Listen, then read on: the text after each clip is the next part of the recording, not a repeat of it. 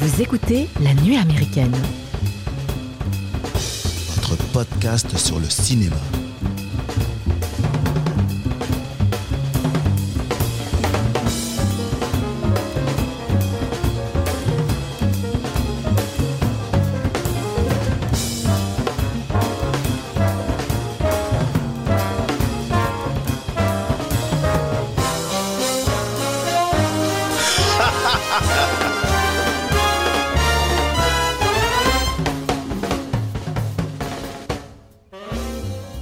Bonjour les amis et bienvenue à la table de la nuit américaine. Préparez-vous à faire vos valises de cinéphiles car aujourd'hui nous partons pour une destination unique, Cuba. Nous n'allons pas seulement siroter des cocktails sous le soleil des Caraïbes, oh non. Nous allons explorer les recoins les plus secrets, les plus envoûtants de Cuba à travers les yeux de Mirail Kalatozov et son film Soy Cuba sorti en 1964. En deuxième partie d'émission, nous allons colorer votre vie en rose en vous parlant avec enthousiasme du film Barbie, film de la réalisatrice Greta Gerwig, si c'est comme ça que ça se prononce, sorti en salle le 19 juillet dernier. Et nous finirons cet épisode par la traditionnelle rubrique des coups de cœur. Et pour animer cette émission avec moi, j'ai la chance d'être accompagné du gratin, la crème de la crème du podcast de la nuit américaine. Julien, bonjour. Salut Loris, bonjour. Salut Mike. Et Mathieu, bonjour. Bonjour Mike. Comment allez-vous bah, je- je- Ouais. Bah ouais, écoute. Alors passons tout de suite à Barbie. Alors, Ah, c'est Non. l'équipe d'été. Déjà, on- c'est l'équipe d'été. donc, c'est euh, l'équipe d'été, réduite, l'équipe euh, estivale. Euh, Mathieu, je te donne la parole pour, euh, pour nous dire pourquoi ce film, Soy Cuba. Eh ben, pourquoi ce film? Parce qu'on on parle souvent de mise en scène dans, l'émission, on parle de plans séquences, on parle de trucs des fois un peu vertigineux, très techniques. Et là, je me suis dit que ben, on va prendre en fait ce qui se fait à peu près de mieux dans le domaine, surtout quand on se pose la question de savoir comment on fait ça. Soy Cuba, c'est vraiment un film très marquant pour qui l'ont vu. Euh, c'est un film, on en parlera tout à l'heure, on fera un petit peu la jeunesse du film, qui est, chez nous en France, il est seulement arrivé en 2003. C'est un film qui est sorti, comme tu disais, en 64. Techniquement, c'est un film incroyable, c'est une prouesse. euh, mais ce n'est pas que ça, parce que ce serait, je trouve que ce serait extrêmement réducteur de, de dire que ce film se limite uniquement à sa prouesse technique et esthétique. C'est aussi, je pense, un grand film poétique, mais aussi un grand film, euh, un grand, une espèce de témoin historique aussi. Et Ouais. c'est un film extrêmement important. Euh, on, je passe d'abord la parole aux copains pour, pour dire ce qu'ils en pensent. hein. Oui. Si, si jamais leur avis euh, est, est mauvais, on, on supprimera au montage. hein. Euh, c'est pas un problème. Euh, Loris Ouais, bah euh, c'est vrai que c'est un film qui est pas facile euh, à comment dire. Appréhendé. Ouais, parce que quand tu commences à, à visionner la chose, euh, il y, a- il y a tout le temps un peu ce temps d'acclimatation entre guillemets euh, à ce qui se passe et puis à, à rentrer dans l'histoire aussi parce que ce n'est pas comme dit Mathieu que des effets visuels qui sont absolument incroyables. Ça c'est clair. En tout cas quand tu regardes le film de bout en bout euh, il y a beaucoup de fois où si tu essayes de, te sensibiliser à ça où tu es là mais oh, comment est-ce qu'ils ont fait ça à cette époque là le mec c'est pas, ça doit être fou. Les cordes les machins les trucs. C'est vraiment un- voilà je comprends en tout cas je comprends que tous les réalisateurs de la planète qui peuvent voir ce film peuvent se dire putain si j'avais vu ce film là il y a 20 ans euh, ça aurait redéfini peut-être ma vision de certains de mes films ou la façon euh, la façon que j'ai eu de faire certains films etc Euh, après c'est vrai que moi le film bon je l'ai plutôt bien aimé même s'il y a eu des il y a des longueurs quand même je trouve dans le film. Tout n'est pas parfait surtout qu'il y a donc c'est un film qui est découpé en quatre petites histoires. Il y en a avec je trouve des histoires qui ressortent mieux que d'autres. Par exemple moi je préfère beaucoup les deux premières aux deux dernières Mhm. ah, va savoir si c'est moi ou bien voilà comment j'ai ressenti le truc, mais euh, euh, globalement, c'est vrai qu'on sent que c'est une, une pièce cinématographique importante et tu comprends pourquoi elle a été euh, ressortie comme ça, euh, perdue pendant 30 ans pour des raisons politiques, etc. Mais tu comprends pourquoi elle a été ressortie comme ça par des réalisateurs qui se sont Mhm. dit putain, c'est fou en fait, euh, cette, euh, voilà, cette, cette vision, cette, euh, cette- ce- caméra work, quoi, ce, ce- voilà. Bah, ça en dit long aussi, hein, quand tu, tu vois les- de, de quel cinéaste il s'agit, surtout, et tu te dis quand ces deux gars-là voient quelque chose et d'un seul coup écarquillent les yeux en disant Mais putain, c'est une pépite. Ouais, Et, euh, Ah, tu, faut parles- tu parles de absolument- Scorsese et Coppola. Ouais, absolument. ouais. Scorsese et Coppola qui redécouvrent euh, justement ce film 30 ans plus tard lors d'un petit festi- enfin, un festival de San San Francisco, je crois. Ouais, ouais, c'est c'était en Et, quelle année euh, en... En 93. En 93, il y a et le qui se festival. disent, euh, et il ils faut en absolument 95. que le monde voit ça parce que c'est impressionnant. Hmm. Pour, pour, pour bonne, bonne raison d'ailleurs, Sc- Scorsese, il y a toute une interview de lui euh, où il parle, euh, il parle bon, beaucoup de, de la caméra, mais, euh, mais euh, où tu vois vraiment, il- les mecs, ils ils t'arrivent pas d'éloge pendant, pendant 10 minutes et il explique pourquoi, comment. Et... Il y a des idées en fait tout du long, ça Voilà. c'est vraiment Donc fou. ça, ça en dit effectivement long. Quand ça, ça arrive, c'est que forcément, c'est un, c'est, un morceau de cinéma qu'il faut, enfin, qui, qui est un, moins intéressant à voir. Forcément, faut, si ça réveille la, la curiosité à ce point-là de gens comme ça, c'est que ça mérite le, le détour, quoi, clairement. Tout à fait. À mon tour Mike, ouais, dis-nous. Oh, bah, écoute, moi, ce film, euh, je l'ai vu, euh, il- il- je sais plus quand je t'ai demandé, je plus hier ou avant-hier. D'accord. C'était, ouais, je crois. Donc c'est frais, quoi. C'est frais.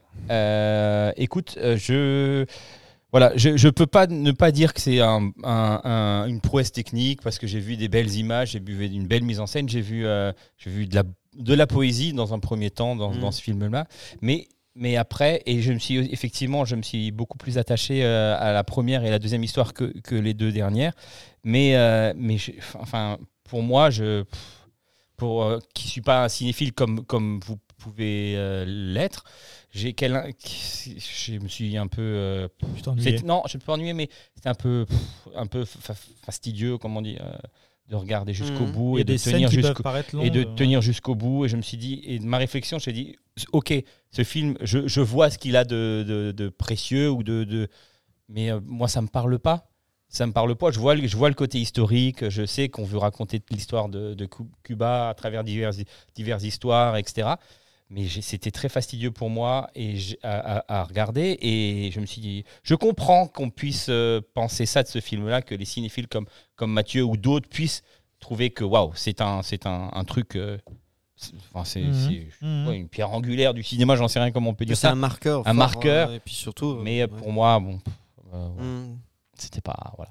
Je, je- Pas voilà. ta meilleure expérience de cinéma ces derniers temps.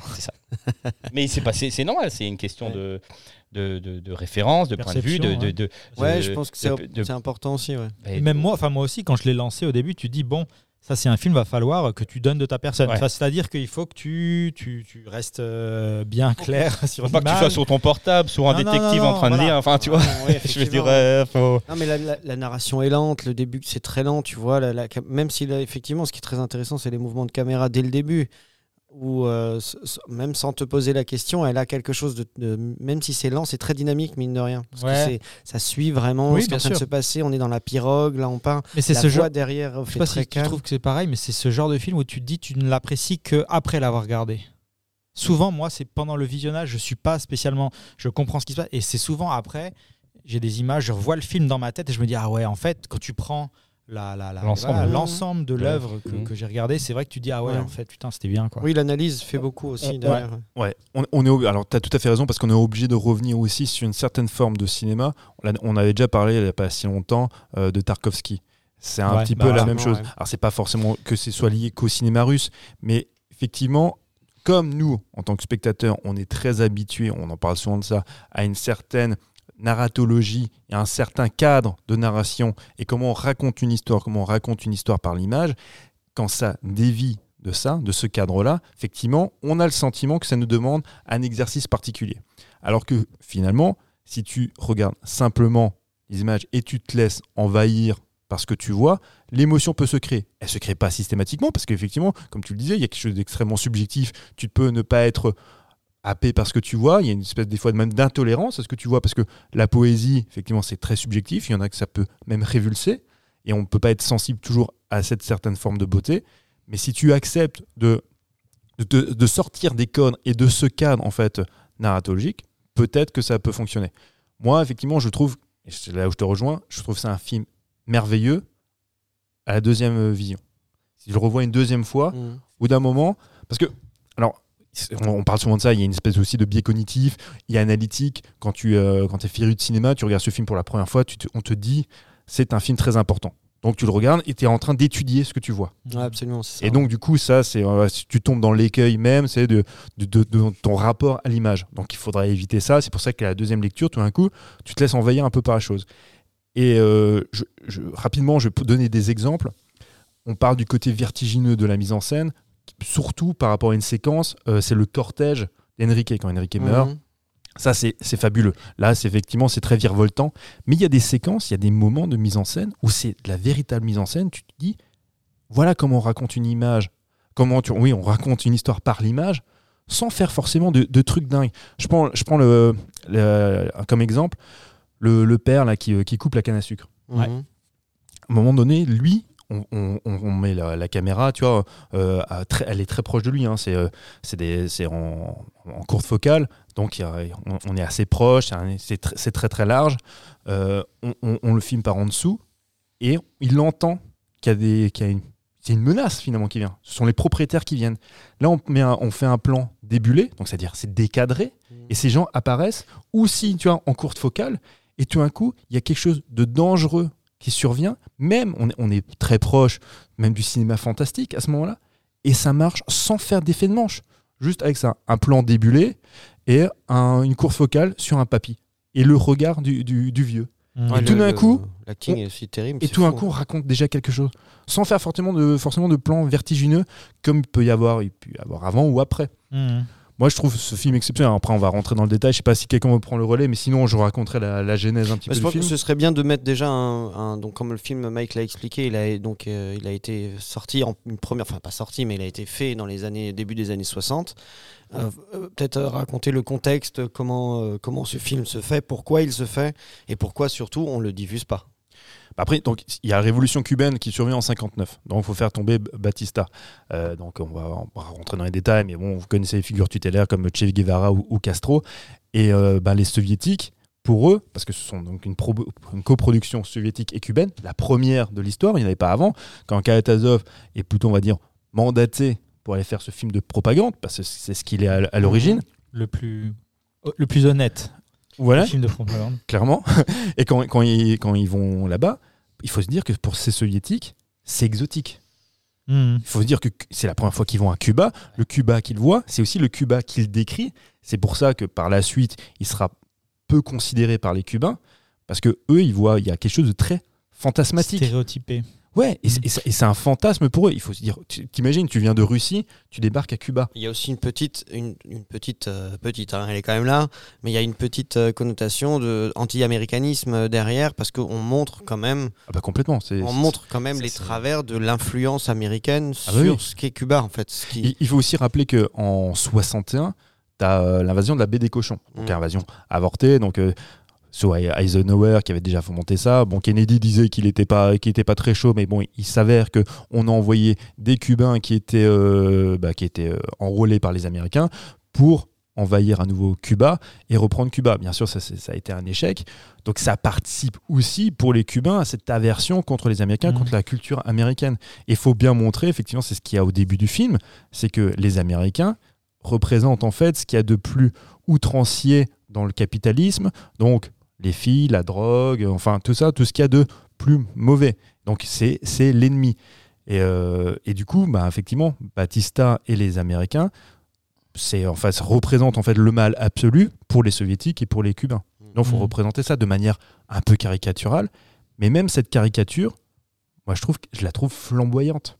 Mm. Tu vois Absolument. Les- dans les scènes de danse quand ils sont en boîte, c'est, enfin, je trouve ça incroyable. Mhm. Tu sais quand il joue avec, avec ce- cette nana avec la qui il danse, Mhm. et puis se la jette il, à se- il l'autre. se la jette, ça devient un ballet. Il y a un truc très, c'est, Chorégraphié, quoi. C'est même oui. elle aussi ce qui lui arrive, cette transe dans laquelle elle rentre et tout. oui, machin, oui, parce que parce que en, en même temps, au début, tu as l'impression qu'elle est victime de cette danse. Mhm. Et en fait, euh, euh, bah, par la suite, non, ça fait partie effectivement de cette chorégraphie où elle se laisse envoûter par, par ça. Et euh, enfin, moi, je trouve qu'il y a, au-delà des partis pris esthétiques, il y a même des partis pris idéologiques et philosophiques qui sont hyper importants. Mm. Le film, quand il débute, enfin, je sais pas si vous vous souvenez, quand il y a ce, ce premier plan, ah, qui pour le coup n'est pas tourné en drone, mais avec un hélicoptère, donc tu passes au-dessus de, de la jungle, de cette forêt-là, tu as l'impression, moi, je- comme on est aussi marqué par des films qu'on a vus par la suite, des films de la guerre du Vietnam, tu as l'impression que c'est ça. Tu as l'impression que tu t'engages, c'est dans un, dans un conflit. Mais en même temps, il y a un côté Éden. Parce que le. Ouais, mais c'est pour donner et faire écho à la voix, euh, la voix de, La voix de Cuba. femme, la voix de Cuba en fait. C'est ça qui est, ça, je trouve Cette voix off. qui part, une- ouais. la voix off qui est vachement. les gens, euh, Cuba. Tout, Ouais, ce qui, c'est tout ce qui est Cuba. C'est ça qui est chouette, c'est aussi Et qui prendre. dit euh, toujours la même chose. Finalement, c'est un film très patriotique, très très passionnel en fait, très. C'est vraiment. euh, C'est marrant parce que ça a été fait effectivement de commandes soviétiques, du coup, par quelqu'un qui n'est pas cubain, mais il a quand même réussi à, euh, à lire quelque chose dans ce qui se passait là-haut. Alors, je pense qu'on l'a commandé en fait en lui disant effectivement que l'influence euh, des États-Unis, qui est le, le- bloc euh, de l'autre côté qui est très néfaste, et il faut montrer que c'est pas ça la solution et que eux, ils soutiennent d'autres choses qui sont les bonnes solutions, en l'occurrence ben, les révolutionnaires. Mais il a, je pense que si ça fait partie d'ailleurs parce que les soviétiques en ont pas voulu, mais euh, Cuba, non, non, ils n'ont pas aimé ça non plus. Non. Parce qu'à un moment donné, il disait que c'était du misérabilisme et des trucs comme ça. Il a aussi montré la pauvreté euh, des gens et euh, un- une image de Cuba qu'on n'avait peut-être pas envie de montrer. hmm. Après, ce qui est, ce qui est intéressant, c'est qu'il y a deux scénaristes sur ce film. Il y a Enrique Barnett et il y a euh, Etchouchenko. Et Evgeny Etchouchenko, c'est un poète russe. Et euh, en fait, c'est marrant tu vois, parce que Barnett, lui, veut montrer. Donc, de- en fait, c'est ce qu'on appelait à l'époque le- les réalismes socialistes. Donc, c'est ce qu'il veut montrer, cette réalité socialiste de l'époque. Donc, effectivement, comme tu disais, les Américains qui représentent les méchants et à quel point on va glorifier le révolutionnaire. Donc, lui, il veut faire ça. Mais Etchouchenko, lui, il vient avec son côté poète. Donc, il y a, en fait, Ah, c'est ouais, le ouais. réalisme socialiste qui doit appréhender, sans s'opposer, euh, à cette espèce de poésie de l'épique. Hmm. Et Kalatozov, bah, lui, il va essayer de synthétiser tout ça avec un penchant pour le côté poétique. Il a quand même fait euh, d'autres films avant, La lettre inachevée, tu vois. euh, euh, Les cigognes, euh, le truc des cigognes. alors, là. en fait, voilà. Je- moi, à l'origine, je- j'en reviens là, j'ai choisi Soy Kuba, mais je voulais choisir en fait l'autre film, le film qui avait eu la Palme d'Or. Tu les cigognes. Voilà. Celui-ci, c'est parce que il y a déjà cette, cette poésie dans la mise en scène, Absolument. mais il y a Ah, aussi déjà le même.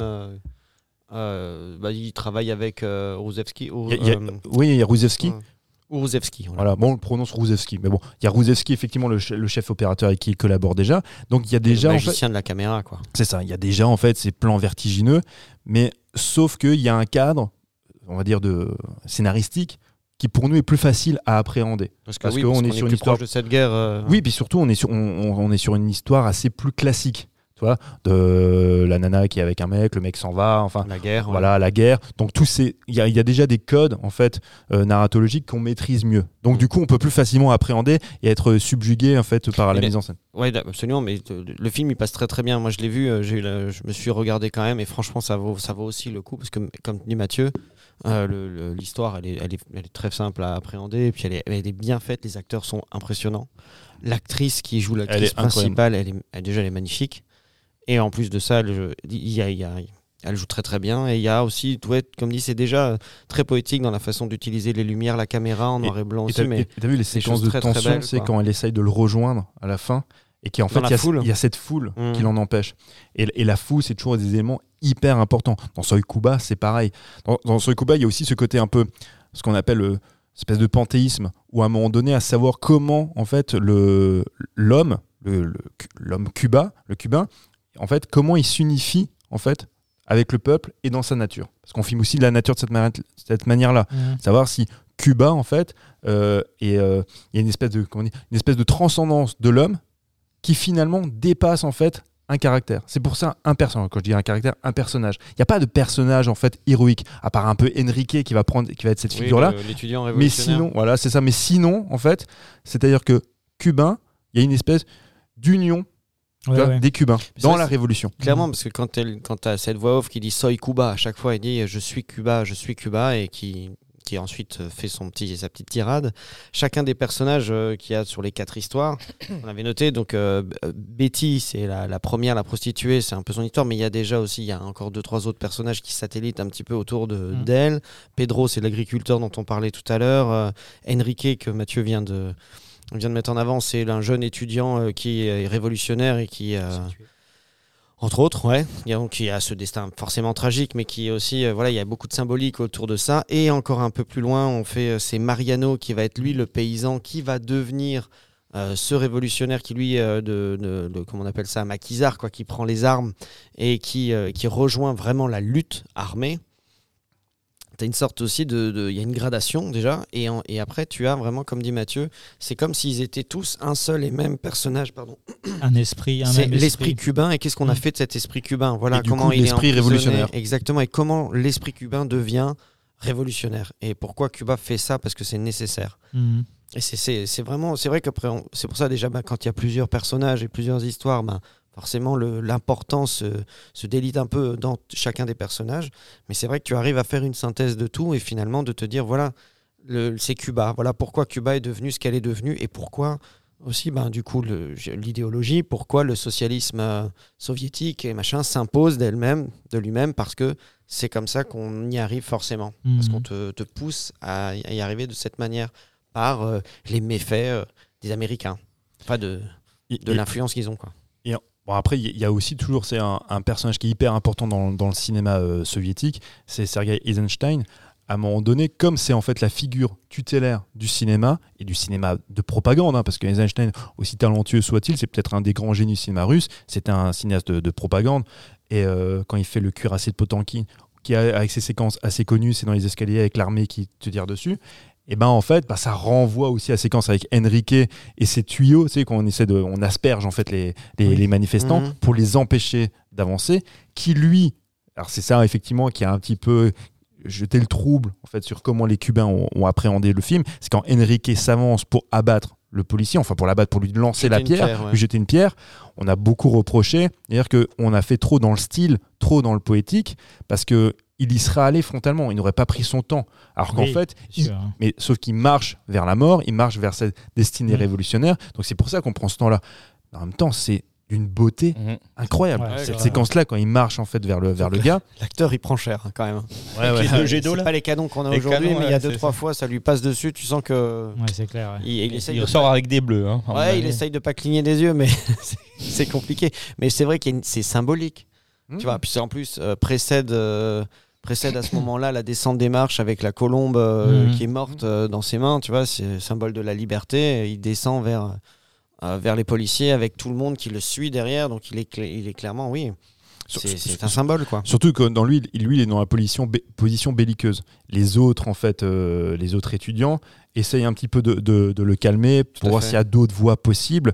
Lui, il estime qu'il n'y a qu'une seule voie, et c'est ce qu'on parle toujours quand on parle de la révolution. Mhm. Si, si tu veux retourner une société, tu es obligé de passer par les armes. C'est pour ça qu'il y a aussi cette symbolique qu'on retourne les voitures, on révolutionne tout. Mhm. Il y a cette cinétique et tout du mouvement où il faut basculer, en fait. Mhm. Donc, quand tu retournes les bagnoles, quand tu vois ce plan-là, tu dis oui, bah, c'est normal. Dans chaque manifestation aujourd'hui, révolte, tu retournes les bagnoles. Mais à l'époque, là, ça a ce sens-là. C'est on révolutionne, on retourne en fait la, la mécanique. C'est vrai qu'il s'inscrit lui aussi euh, par rapport à ses camarades, le, le héros Enrique, euh, parce qu'il vient de nouveau de se passer quelque chose. Il y a un fait euh, qui éclabousse un peu. Déjà, ils font de la fausse propagande en disant que euh, Castro. euh, Castro est mort. Ouais. Voilà, et du coup, euh, enfin, il y a plusieurs trucs comme ça qui se, qui se mélangent. Et lui, il est très, il est, il est dans la colère et il a envie d'abattre euh, le symbole opposé, donc le chef de la police. euh, Voilà.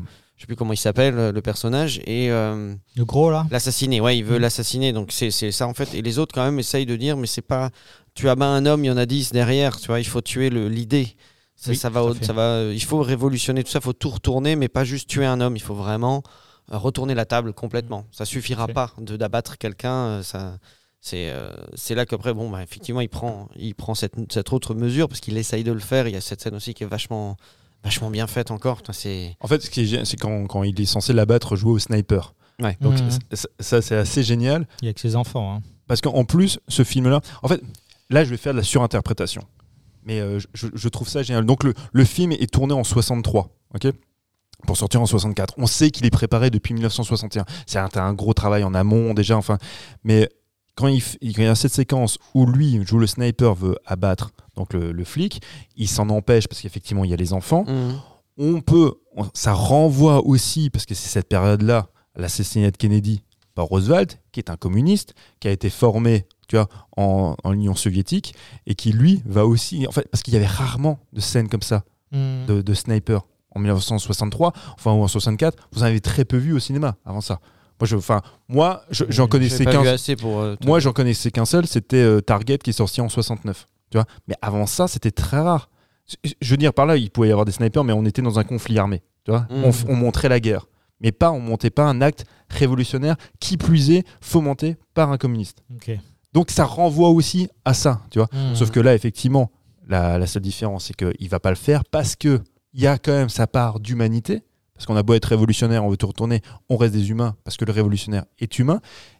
Et, ce qui est génial, c'est que c'est à ce moment-là, je pense, hein, où Enrique devient véritablement le protagoniste. On disait jusqu'avant qu'il y a une espèce d'union du peuple cubain, mais comme c'est lui qui va s'empêcher de tuer et qui va devenir en fait la figure martyr. Ouais, C'est absolument, c'est ça. Il endosse plutôt que l'assassin, il endosse le, rôle de martyr. Et, on sait que dans, chaque révolution, je parle même pas de conflit, dans chaque révolution, qu'elle soit religieuse, qu'elle soit politique ou autre, il faut la figure du martyr. Parce que. Bah, D'ailleurs, la mort d'Enrique a l'air de galvaniser ah bah et de faire passer le mouvement encore à un autre Ah niveau. oui. Quoi. Et c'est là où, du coup, cette caméra devient une caméra divine. Elle prend, en fait, avec ses vues célestes, c'est euh, Cuba qui, à travers le regard de Dieu, voit, en fait, son martyr être, euh, être euh, tu vois, accompagné par ce cortège. Et c'est là où le mouvement se, se forme. Moi, je- au niveau de la symbolique et de la poésie, Oui, c'est très fort. hein. je pense que dans enfin tout le film c'est pour ça que alors moi je peux comprendre qu'on peut s'ennuyer franchement je pas c'est pas une critique mais moi après la deuxième fois où je l'ai vu c'est là où je prenais en fait l'ampleur du, du film dans toute sa symbolique qui est Mhm. quand même je trouve exceptionnelle Mhm. parce que comme on disait tout à l'heure quand, quand tu vas avoir un regard analytique tu regardes voilà, tu regardes la mise en scène tu vas ah putain comme c'est bien fait mais comment ils ont fait et tout t'as envie de t'intéresser à ça mais après coup tu te dis mais c'est ce qu'on répète à chaque fois la mise en scène les plans les plans séquences leur leur idée première, au-delà de la prouesse technique, c'est que ça doit raconter quelque la chose. narration, bien sûr. Et là, pour le coup, je trouve, hein, franchement, que ça, ça marche euh, enfin, quasi à chaque fois. Mais ce qui est bien, c'est que tu as, cette première sensation quand tu le regardes, même si tu n'arrives pas à analyser ce qui est en train de se passer, même si tu vois, tu arrives à te dire, oui, je vois qu'il y a un mouvement de caméra qui a l'air fou et je me demande comment ils ont réussi à faire ça avec cette fluidité-là, tu vois. Ça, ouais. Parce que tu as des mecs qui sont, parce que là, on n'est pas sur une dolly ou sur un truc comme ça, mais des fois, il fait des trucs même dans la foule. Bah, D'ailleurs, même déjà dix ans avant, quand il fait euh, Quand passent les cigognes, Ah ouais. les mouvements de caméra dans la- au milieu de la foule qui est mais d'une densité folle, tu te dis, mais comment il fait pour être aussi stable et aussi Y a- machin? Il n'y a pas de steadicam à l'époque, Non, bah non. mais c'est c'est la, en fait, c'est la caméflex, la, la, camé- la caméflex éclair. C'était avant la reflex. La, la reflex, c'était la première caméra, c'est une caméra allemande qui, est- qui était créée je- dans les années 30. C'est une petite caméra très maniable. Avec du coup des, euh, des, euh, des magasins, c'est pour mettre le- la pellicule, de, de 5 minutes. Tu vois, tu mettais même pas Ah 10 minutes, oui, tu mettais oui, 5 oui, minutes. oui, c'est que c'était beaucoup plus léger. Mhm. Et c'est. et ouais, mais comment tu, as, comment tu gardes cette fluidité sur un travelling ou sur un mouvement quel qu'il soit, tu vois? Bah, en fait, Parce que normalement, tu- enfin, je veux dire, c'est quand même très très dur, même si tu es comme ça, à partir du moment où tu as des pas, où tu as des trucs, c'est quand même difficile de garder un mouvement de cette fluidité sans, sans que ça tremble, sans que ça saccade. Quoi. ouais, mais alors vous savez quoi? Ça tremble quand même. Ça- ça tu t'en rends pas compte. Tu t'en rends pas compte. Et c'est ça, c'est là où ça est génial. Tu sais pourquoi tu t'en rends pas compte? Avec la Steadicam, donc la Steadicam, ça s'est inventé par Gareth Brown. On est au début des années 70, 71, 72 pour l'utilisation. Et euh, ça ne tremble pas. Ouais, tu peux courir, la secouer, Voilà, ça. la caméra reste stable. Avec les, la Caméflex éclair, ça tremble un petit peu. Mais c'est pas grave. Parce qu'en fait, le film est tellement c'est dans le mouvement, avec aussi de la tension, les mouvements de danse ou quoi que ce soit, Mhm. que si ça tremble sur les bords, bah ça donne un côté. C'est cette, euh, c'était cette volonté aussi, ce réalisme socialiste, Ouais, ouais. il passe aussi à travers Ton ça. Avec cette de- ca- de- ce qui est caméra légèrement tremblotante. Donc ça participe aussi, tu vois, à l'image. Mais effectivement, ça, crée une fluidité, ce qu'on connaissait pas avant. Tu vois, même on- j'en parle à chaque fois, c'est quand dans La Soif du Mal, Orson Welles il fait son fameux travelling. Euh, là, on est sur, on est sur une grue, c'est hyper fluide, c'est incroyable, mais ils n'utilisent pas encore ces caméras. Ces caméras-là, là, que ce soit la Reflex ou la Caméflex, elle était principalement utilisée avec euh, l'arrivée de la nouvelle vague. Donc c'est euh, un mec, un chef comme Raoul Coutard, c'est qui travaille avec Godard. Oui, ça permet de filmer eux. un peu autrement. Bah, en fait, c'était la volonté de tourner dans la rue. Vois, C'est ce qu'a l'intérêt de la nouvelle vague, un des intérêts, c'est quand ils sont arrivés, c'était de te dire on, On sort du studio. on quoi. sort du studio, on, on- voilà, on se confronte à la réalité et donc du coup ils tournaient avec ces petites caméras et souvent sans autorisation. tu même temps, bah, des décors, plutôt que de les construire, euh, on va prendre ceux qui sont là. hein. Complètement. Est-ce que- J'ai lu que Fidel Castro, il regardait les délices. Est-ce que c'est vrai ce truc? Ouais. Ouais ouais. Ah, c'est vrai Oui, et, le Che, ouais, apparemment, il passait sur le set. Ah ouais. euh, Ah, bah, je sais pas bon, si c'était très régulier, mais euh, il, il supervisait quoi. Ouais, super- t- C'est mortel. Et- C'est chaud quand même. hein. Ah ouais. Ah, mais T'imagines la pression Ouais, en fait. clair. Et c'est pour, et c'est pour- bah, comme, comme on disait, c'était leur première coproduction. C'est un film de propagande. T'es censé en fait, ce film-là devait être diffusé dans, dans l'Union soviétique, à Cuba, dans tous les pays émergents du communisme pour le montrer. Voilà, c'est ça. C'est ça notre révolution. Donc c'est pour ça que pour eux ça a été un pétard mouillé finalement. Sais, ce qui est ouf aussi, c'est que euh, le, le film révolutionnaire ou le film, enfin pas le, pas le film révolutionnaire, le film de commande euh, de propagande, plutôt ça, parce qu'il y en a eu d'autres.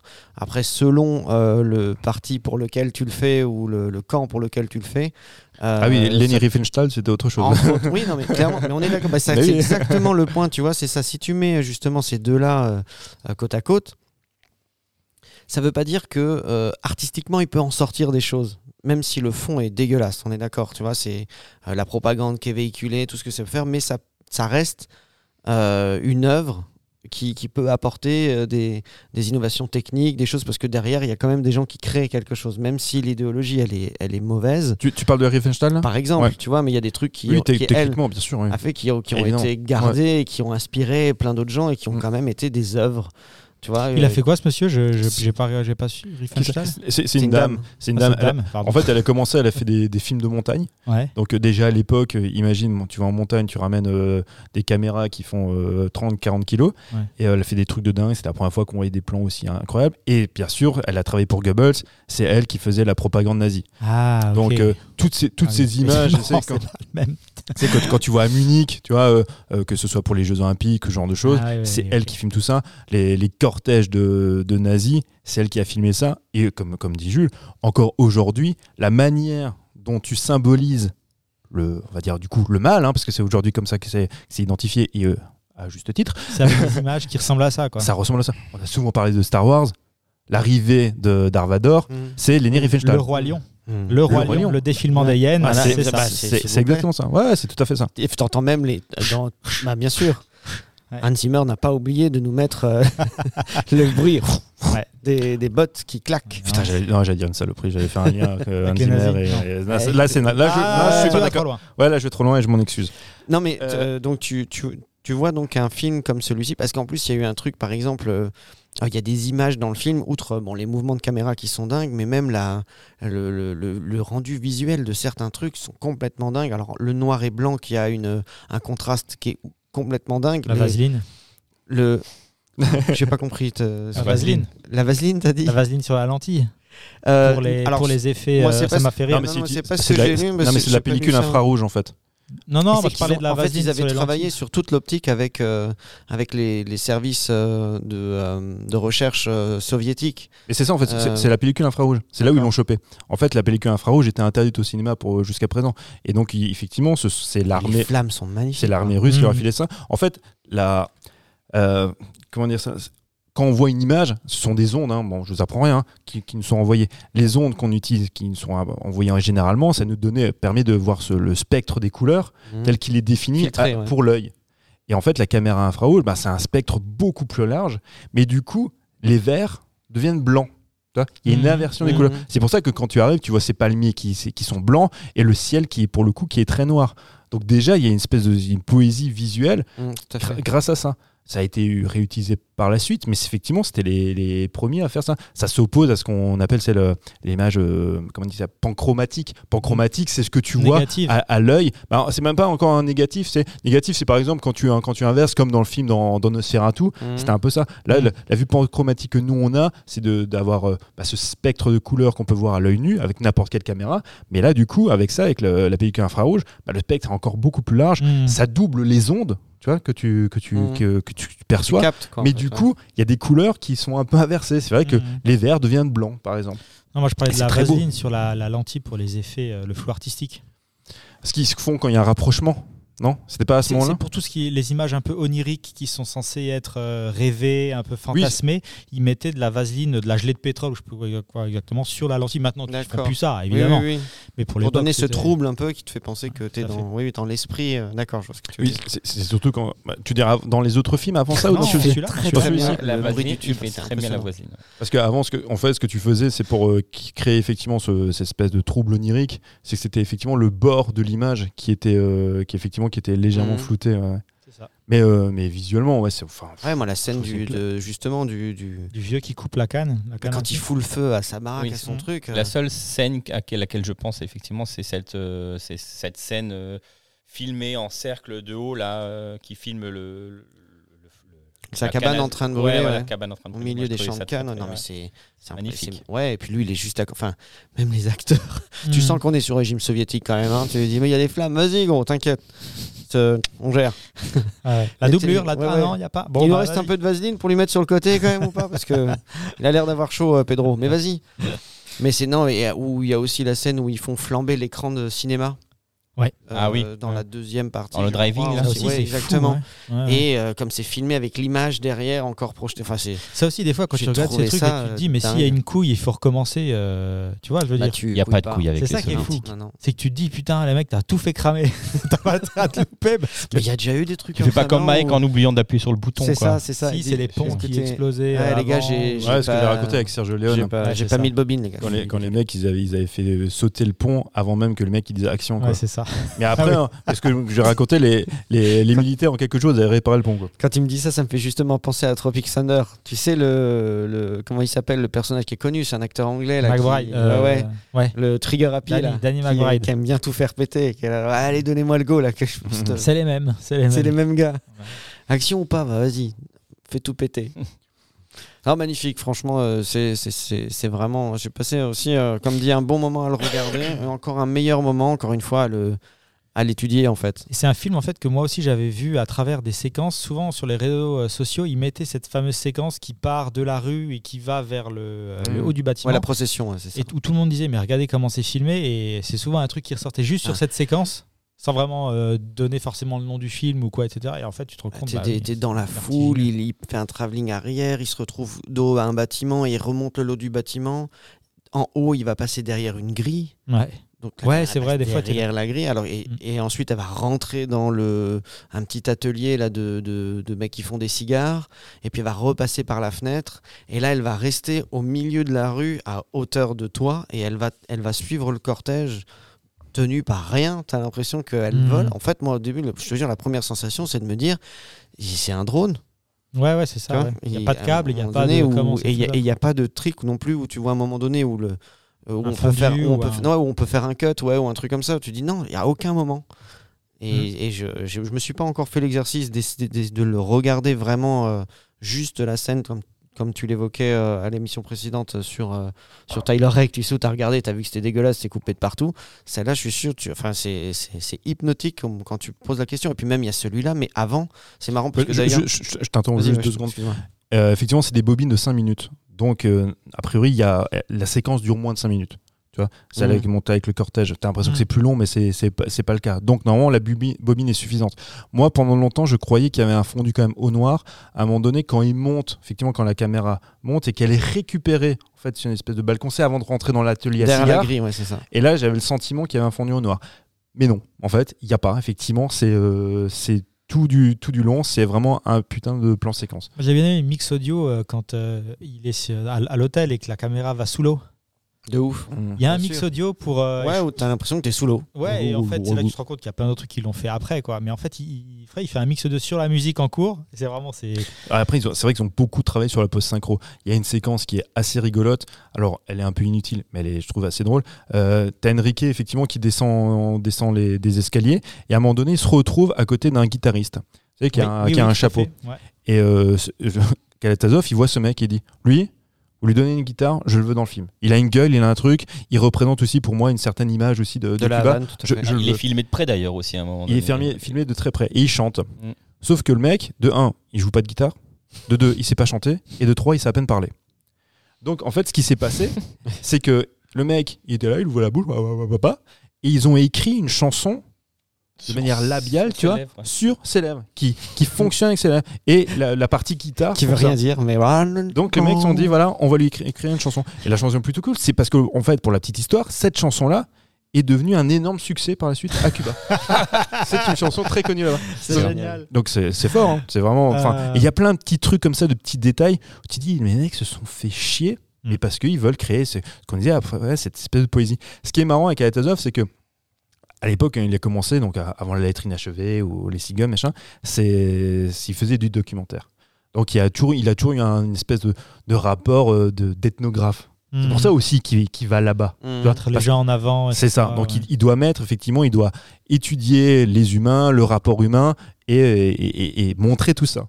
Sauf que finalement, ce qu'on disait tout à l'heure, il montre non pas les groupes d'humains, il montre en fait l'union des groupes d'humains à, tra- à travers, à travers ce film. Et c'est pour ça que je, je rappelle, je répète encore, hein, comme tu disais tout à l'heure, ce, ce- ce rapport un peu conflictuel entre deux manières de penser l'art Mm. pour- par- déjà par rapport aux deux scénaristes qui ont été choisis.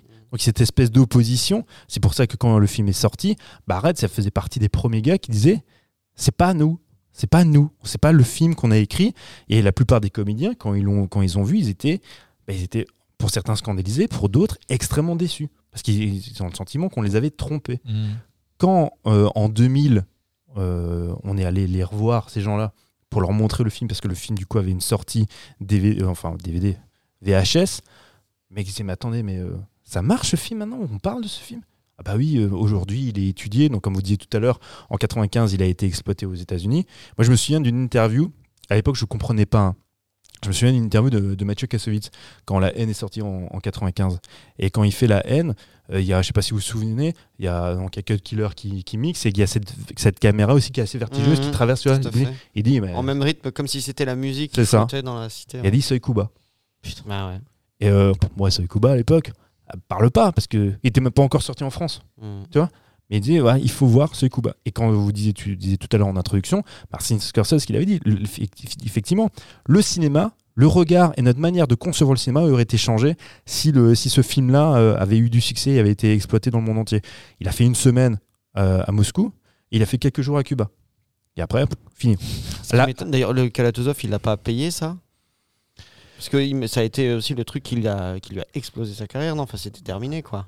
Ouais, ouais, ouais. Bah, après, en Mais fait, il que les soviétiques l'ont mis au placard, mais Bah, il a eu de la chance de pas finir au goulag. euh, Non, mais après, il a fait amende honorable. Il s'est retrouvé en fait euh, à travailler. Il a continué à travailler pour le ciné, mais il faisait plus beaucoup de films. Mm. En fait, il a eu souvent des périodes comme ça très creuses, parce que même après la- doc- les documentaires qu'il faisait, il a eu une longue période où tout d'un coup, il faisait plus de films, mais il travaillait quand même pour la Mosfilm, tu vois, le- Mm. la grosse société de production euh, des films en russe, et il a toujours continué à travailler là-bas. Mais, c'est, marrant parce que Kalatozov, il, sort quand même donc quelques années avant, quand il reçoit la Palme d'Or à Cannes, plus un prix technique euh, pour, euh, pour le chef-op. On se dit, normalement, c'est maintenant c'est une valeur sûre. C'est un artiste qui est reconnu par tous. Aujourd'hui, quand tu as un mec comme ça, qui, a une palme d'or, qui a une reconnaissance critique pour un film, son film suivant, euh, il peut pas se retrouver sur une étagère.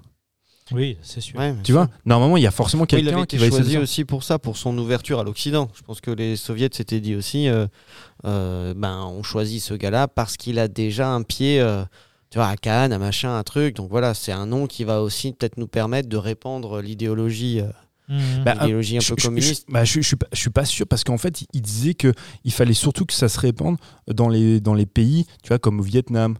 Tu vois, l'Occident, en fait, à ce moment-là, on s'en foutait. Il fallait vraiment qu'on Ce qui fa- était déjà pro ou encore Voilà, à, à venir. conquérir, qu'on va dire. ah, le, le Paraguay, tu vois, le Honduras, tous ces, tous ces pays-là, il fallait absolument que eux, dans ces pays latins, le voient et aussi, ben, ouais, le Vietnam, la Corée, il fallait qu'on montre cette image-là, tu vois, de, de la révolution en marche. Mhm. et que si en France, ben, on le voit pas, on s'en fout.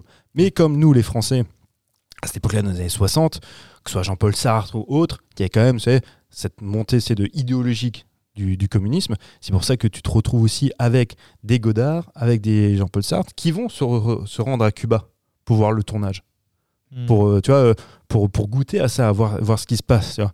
et euh, je sais plus où je voulais en venir oui et c'est aussi pour cette raison qu'on disait tout à l'heure en off il y a les personnages qui jouent des rôles d'américains sont interprétés par des français Mm. parce qu'aucun américain peut être là donc c'est pour ça aussi que je sais pas on l'entend c'est au doublage la manière de parler Ouais. anglais c'est euh, Ah, le doublage, oui. il a- il a- fois, il a- Et il a synchro labiale et ouais ouais ça ouais. même en espagnol, hein, si tu regardes les films en espagnol sous-titré, euh, La Oui. synchro est pas, pas du Non, non, c'est vrai. D'accord. Mais Ouais. et, et après, bon, il faut se rappeler que à cette époque-là, on est, euh, c'est, c'est Khrouchtchev qui est au pouvoir. Brejnev va suivre. Ça va être compliqué effectivement pour sortir ce film-là. Quand ils vont le voir, on est vraiment dans l'Union soviétique de ce qui est le plus radical. Donc Mhm. ça, ils veulent pas de ça. C'est vraiment la perestroïka qui va permettre en fait que ce film-là puisse sortir du pays. Et c'est pour ça qu'il va être présenté dans quelques festivals du début des années 90, dont le fameux festival en 93 où euh, bah, tout d'un coup, bon, Scorsese n'y était pas, mais on appelait Scorsese, on dit putain, on vient- vient voir un film. Il a pas fait, je crois, je- j'avais lu qu'il avait fait un premier petit festoche pas loin de. San Francisco. Ah, Oui, c'est si, ça. je crois que c'est ça, je crois que c'est à Telluride. C'est ça, ça. tout à fait. Et quelques temps après, très rapidement après, il est à- au Festival Mais- du film inter- de- Oui. international de San Francisco. Mais c'est parce qu'effectivement, c'est à Telluride. Alors, je sais plus qui, qui était le, le monsieur, voit le film et il contacte Scorsese. Mm. Et parce que c'était, euh, je crois qu'il travaillait dans la prod avec euh, Scorsese, et il dit va voir ce film-là. C'est Guillermo Cabrera Infante. Ah, voilà, C'est un Ouais, à romancier fait. c'est ça. s'est projeté Ah, voilà. au Festival du film de Telluride en 80. C'est ça. Ah, bah voilà, exactement. Et, et ce qui est marrant, c'est que Scorsese il explique à, à l'époque, il est en train de, de préparer euh, Casino. C'est quand même un de ses plus grands films. Putain, ouais. Et dit je, je prépare Casino. Il dit quand, je- quand tu fais un grand film, il y a des moments en fait Il a voulu annuler Casino. non, non, mais il y a des moments quand tu es en, post-prod où tu dis, tu Ah, commences à clair. douter. Ouais. Tu vois, as Ah, des bah moments dans l'écriture, quoi que ce soit, quand tu es en train de préparer le truc, tu dis putain, je doute, machin, enfin, je sais pas comment je vais faire. Il dit tout d'un coup, je vois ce film-là. Et tu dis alors là. Ça te galvanise. ah ouais. tu, il dit, je vois ce film-là, je dis, putain, j'ai envie de faire du cinéma. Tout d'un coup, tu as à nouveau cette appétence pour le cinéma parce que des fois, tu as besoin de voir des grands films comme ça pour dire Ah ouais, c'est ça le cinéma, je, je veux faire ça, je veux être comme lui. Tu vois. Mais- Et comme un gosse, finalement. Tu vois. Mm. Question con d'ailleurs, c'est quoi son film après Casino, Scorsese? Est-ce qu'il a pas, est-ce qu'on n'a pas ressenti une influence de Soy Kuba finalement euh, dans son cinéma après? Euh, dans les films question. suivants, euh, non, parce que, attends, je, je vois même pas. Euh, Il y a Casino, après, il y a quoi? Il y a. euh, Parce qu'il a fait juste. Casino, c'est quelle, c'est quelle époque c'est encore 95 J'ai un truc comme ça, Casino. Ouais, après il y a ces Gang, Gang of New. Non, c'est bien plus tard, ça. entre temps, il y a eu. euh, il y a eu le film avec Nicolas Cage. Casino. euh, Quelle année tu m'as dit Casino? 80 15, 95, 96, non? 15, après il fait quoi? Kundun, Ah oui, non, ouais, donc du coup, rien à voir. Putain. Voilà, voilà, à tombeau ouvert. à tombeau ouvert, ça s'est filmé avec Nicolas Cage. Euh, ouais. Non, Non, enfin. pas vraiment. Non, mais après, Aviator. Et après, euh, non, mais- toute notre génération, quoi, Gangs of New York. ouais, mais oui et non, parce que finalement, Scorsese, il a toujours une, une caméra toujours extrêmement en mouvement. Vois, Oui, c'est aussi, Oui, à, oui, oui, c'est c'est aussi vrai. à ça qu'on le reconnaît, même, déjà dans son premier film. Quand tu as euh, Mean Street avec euh, Harvey Keitel, De Niro, c'est euh, la caméra est constamment en mouvement aussi. Ça l'a peut-être juste conforté finalement dans, dans sa manière de filmer ou euh, Peut-être, ouais. peut-être. Mais en fait, en tout cas, au- au-delà euh, de, des choix en fait de, de mise en scène, je pense aussi que là où le film aurait été très important, parce que comme dit Scorsese a aussi eu des mouvements comme ça, de caméra très libre. Mais je pense que c'est toujours, euh, l'aspect poétique en fait et, euh, et symbolique du Mhm. film qui est aussi euh, qui est aussi très marquant. Un mec euh, forcément un mec comme Terrence Malick, il a vu ce film là. Oui, oui, non, c'est pas possible, tu Mm. vois. Mhm. Tu vois, parce que le, le panthéisme, tu vois, chez Malik, ou tu vois, enfin, il est, enfin, il, enfin, il est, il est édifiant. Oui, c'est clair. Non, non, c'est un film. En fait, après, ce qui est marrant, en fait, quand tu parles en fait de, qui pour être les, les, les, les suiveurs ou qui ont été influencés, j'avais noté parce que du coup, j'ai fait un petit peu des recherches, enfin des recherches dans ma vidéothèque pour essayer de retrouver des, mecs qui s'en rapprochent. Effectivement, il y, a- des Russes. J'en avais beaucoup parlé. J'avais parlé dans un coup de cœur. Euh, c'est Brennikov qui avait fait la fièvre de, la fièvre de Petrov et qui avant ça avait fait Leto, un cinéaste russe aussi. Ben, surtout si vous voyez Leto, euh, bah, ça s'en rapproche vachement. Ou un mec qui est ou Alexei Garnay, Alexei Garnam, euh, pardon. C'est moi j'ai vu deux de ses films. C'est vrai que j'aurais pu une fois en parler en, coup de cœur. Un film s'appelle Il est difficile d'être un dieu et Krustaliov, ma voiture. Ces deux films là, ils sont assez dingues, vraiment. Alors euh, surtout moi je conseille surtout. ouais, il est difficile d'être un dieu. Bon, il faut se le farcir. hein, c'est quasiment trois heures aussi de cinéma Mm. en noir et blanc. Euh, mais euh, il y a, si vous aimez un truc un peu médiéval, un peu, un peu fantastique, mais en même temps euh, très aussi dans un très dans le symbolisme, c'est euh, c'est plutôt cool. Franchement, faut voir ça. Alors, c'est pareil, hein, c'est un peu comme Seuil Kuba. Hein. Faut se préparer un petit peu. Faut se dire bon, ok, comme disait Mike, je laisse mon téléphone portable de côté. euh, les chips, je les boufferai demain. Et euh, faut, faut plonger quoi. Un peu, quoi. Mhm. Mais c'est chouette. Ok. Plonge-nous dans le cinéma soviétique. Non, mais en, en fait, c'est intéressant parce que euh, je, je voulais aussi revenir là-dessus. C'est notre euh, troisième film d'un cinéaste russe. Oui. Et je pense qu'à chaque fois, ça a été des claques visuelles. On avait fait euh, Requiem pour un massacre de M. Klimov, on avait fait Stalker de Tarkovsky. Là, on a fait euh, celui-ci de Karatazov. Je pense que. Alors, ils sont pas représentatifs de tout le cinéma russe, mais ce sont quand même esthétiquement certains des films les plus beaux qu'on ait vus. Et il s'avère qu'ils sont, qu'ils sont Et les des plus films russes. poétiques, il me Et les semble. plus poétiques, clairement. Mm. Donc, Je pense que l'année prochaine, on fera à nouveau un film russe. Il y en aura un. On fera peut-être un Eisenstein parce qu'il faut peut-être retourner aux sources. Mais c'est important, tu vois, ce, ce genre de film-là. Parce que, comme je disais tout à l'heure, ça nous sort aussi de, De ce habitudes. cadre tu vois, de, de mise en scène euh, et de narration auquel on nous sommes habitués. Tout à fait. Merci d'ailleurs pour ça. Yes, Ouais, merci à toi. C'est pas difficile d'être Dieu au final. Ouais, ouais, bah, il suffit d'être moi, c'est ça bon, Bon, euh, merci les garçons. On va passer euh, tout de suite à notre rubrique des coups de cœur. Non, Mais pas du tout. Pas du tout. n'arrêtes Pas du tout. Ah, mais à chaque fois je me trompe. De tout à l'heure, la rubrique des actualités du cinéma. Les actualités du cinéma aujourd'hui dans cet épisode, euh, on a fait, euh, on va faire euh, un petit focus sur euh, un film euh, tout en couleur. Qui se Euh, rapproche plutôt d'un- de la même couleur, beaucoup, mais euh, Ouais, c'est ça, Barbie. Euh, Barbie sorti, je ne sais plus en quelle date. Qui euh, contraste pas avec Saïkouba. Ah, c'est ça. Alors là, pour- avant, on parlait de, de- de- Sorti. de la- l'image panchromatique. Ah, là, pour non, le non. coup, il y en a une seule. C'est le rose. sorti le 19 juillet dernier. Alors, euh, ben, qui veut raconter son expérience avec Barbie? Est-ce que, est-ce que, est-ce que tu. Bah, nous, on va poser des questions. hein. Ah, vous, Ah, vous les l'avez garçons pas pas vu. vu. Ah, Alors, si, si, ah, moi toi, je l'ai vu. vu. Ah, toi, tu vu. l'as Ah, tu l'as vu, Jules Oui, oui. Ah. Tu veux commencer, Jules? Juju. Euh, Parce non, que je après, pensais- après, je vais partager avec moi parce que Mike et moi l'avons vu est-ce ensemble. que tu pitches un petit coup quelque chose de Barbie ou pas? Vas-y, Mike Pitch, parce que moi je Ouh suis là. Bon, bah, Non, alors, alors, c'est- quoi? Je, je vais pitcher parce qu'en même temps, ça va me permettre de donner mon avis. Même moi, je pourrais le pitcher, je pense. Ouais, Ah oui, oui, il est En, facile. en- en fait, quand j'ai vu la bande-annonce, euh, je me suis dit, ok, je d'ailleurs je me suis pas trompé, c'est le film attendu d'une personne qui vit dans un monde, qui se retrouve propulsée dans un autre et qui, dont elle n'a pas les codes.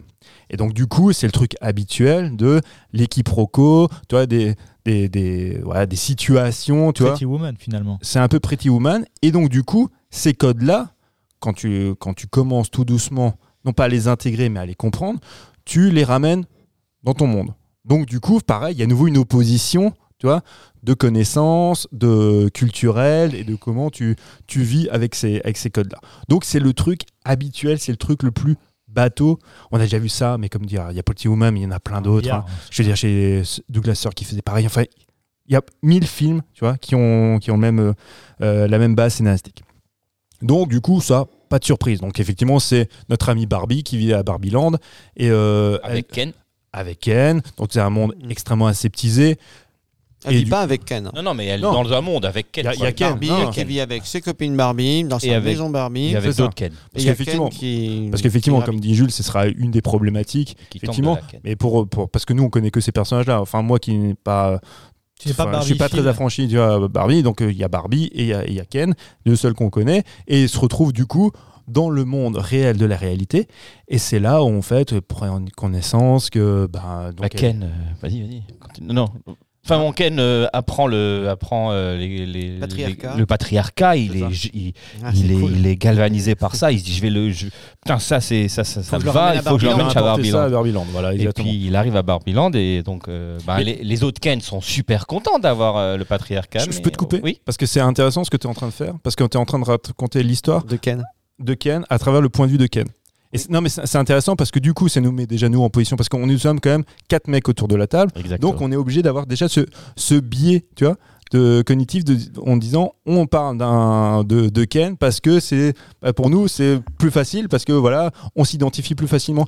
Et surtout ça ce sera déjà ma petite critique c'est que Ken en fait j'ai l'impression au bout d'un moment eh ben il, il dépasse en fait dans, dans l'intérêt qu'on peut avoir Barbie dans le film parce Mhm. que Mais- euh, Parce qu'on est des garçons Ou parce que de manière générale? Je parce que malheureusement, comme dans même si on fait un film, oh, putain, c'est- c'est compliqué. hein, Là, je marche un peu sur les œufs parce que même si avant de c'est de faire un film féni- féministe, les meilleurs punchlines, les trucs les plus drôles, c'est toujours Ken qui les a. Ouais. Donc nous, effectivement, moi en tant que garçon, ne connaissant pas l'univers de Barbie, ne m'y étant jamais intéressé, bah je suis plus enclin à rire et à apprécier, tu vois, le côté un peu débilos de Ken qui me fait rire et en même temps Très débilos. très débilos, mais en même temps, où tu as une espèce de d'empathie pour cet idiot. Parce que c'est un, c'est un, un joyeux et bel idiot. Et euh, du coup, je il, il te, il te paraît très sympathique. Mais le film est très drôle en soi. Enfin, nous, on a partagé ce film-là avec nos compagnes respectives. Elles, euh, Quel- les- tu- vous avez leur avis? Ah, ah oui, oui. Euh, elles ont, enfin, la mienne, Laura, n'a n'a pas, n'a pas aimé D'accord. du tout. Ok. Et Caroline Et- a adoré. Et Caroline a adoré Ah, bah, sans, voilà. sans rire. Alors que nous deux, Caroline rit intérieurement. voilà, nous deux, on était morts de rire à chaque punchline ou à chaque, à chaque, à chaque, à chaque truc, euh, ben, un peu débilos quoi. On était, on était. Bah oui, mais euh, et des comme bonhommes, tu disais, Ryan Gosling dans les rôles comiques, il est très drôle et. euh, c'est vrai, C'est là où c'est le meilleur. C'est là où, Oui, c'est- ouais. Ap- ap- Après, tout, tout le, tout le sous-texte en fait, euh, féministe et d'une certaine- donc, Et politisé aussi. et antipatriarcal, il est extrêmement attendu. Mais, alors ça c'est à mon sens, enfin je sais pas parce que j'étais peut-être dans de bonnes dispositions, je l'ai trouvé pas signé que ça. Parce que même s'il est attendu, tout c'est à un moment donné, il y a tout ce discours en fait que fait l'un des personnages, donc Oui. qui vient euh, du monde réel, qui se retrouve à Barbieland. Donc effectivement, pour euh, pousser les, les jeunes femmes, les, les Barbies, à se reprendre, révolter, le, à reprendre, le- reprendre le- leur place, leur. Et ben du coup, elle leur fait tout un discours, discours féministe qui est attendu au possible, mais je, mais je trouvais encore que ça marchait relativement bien. Parce qu'il bah, parce qu'il en est pas moins vrai. En fait, c'est surtout ça. Parce qu'effectivement, c'est quelque chose qu'on entend depuis plusieurs années, parce que ça a tendance à avoir de plus en plus de prendre de la place et on l'entend de plus en plus. Mais c'est vrai que même si ça fait un peu listing, tu vois, un peu de tous les maux que subissent les femmes depuis euh, trop d'années, et aussi, elle- ce qu'elle met surtout en Mais avant, c'est la discours, contradiction de euh, ce qui est attendu et de, de, de- pour chez les femmes, tu vois ce que je veux dire, et, et de, de- quand on demande ou quand on attend quelque chose, en gros, il faudrait qu'elle soit capable à chaque fois d'être les deux faces de la même pièce, Oui, ce mais qui normalement est, est Non, pas possible. tu vois. non, mais dans le discours, en fait, c'est une espèce d'axiome. On s'y attend, on sait très bien, et le discours ne peut pas être remis en question. De toute Mhm. façon, c'est c'est- c'est pas ça. Mais c'est la manière en fait dont tu l'intègres et dont Mhm. tu le gères. Parce que comme en fait il est attendu ce propos-là et que c'est quelque chose de vraiment axiomatique, tu sais, dans ce, dans ce genre d'histoire, tu, tu sais qu'il y aura ce, ce, à un moment donné ce discours, tu sais, aussi galvanisant. C'est le côté Spartacus. D'ailleurs, on n'a pas parlé de Spartacus dans Soy Kuba. Je C'est bien dommage. Spartacus. Je suis Spartacus. Il y a ce côté-là, tu vois, où on, on se révèle et, on, a- et, on, et du coup on accepte la révolution à travers ce discours qui te galvanise. Donc c'est attendu, mais je trouve que c'est bien amené. C'est pas trop bêta, tu vois, la Mm. manière dont c'est fait. Et pourtant tout le cadre en fait est, est quand même, enfin, il- C'est casse-gueule en tout cas. c'est complètement casse-gueule. Mais ce qu'il y a, c'est qu'en plus euh, de, de- Comment dire Ce que- ce qui est bien, c'est que Mattel est quand même, euh, est quand même aussi à débit là-dedans. C'est eux qui, euh, qui font aussi ce truc-là.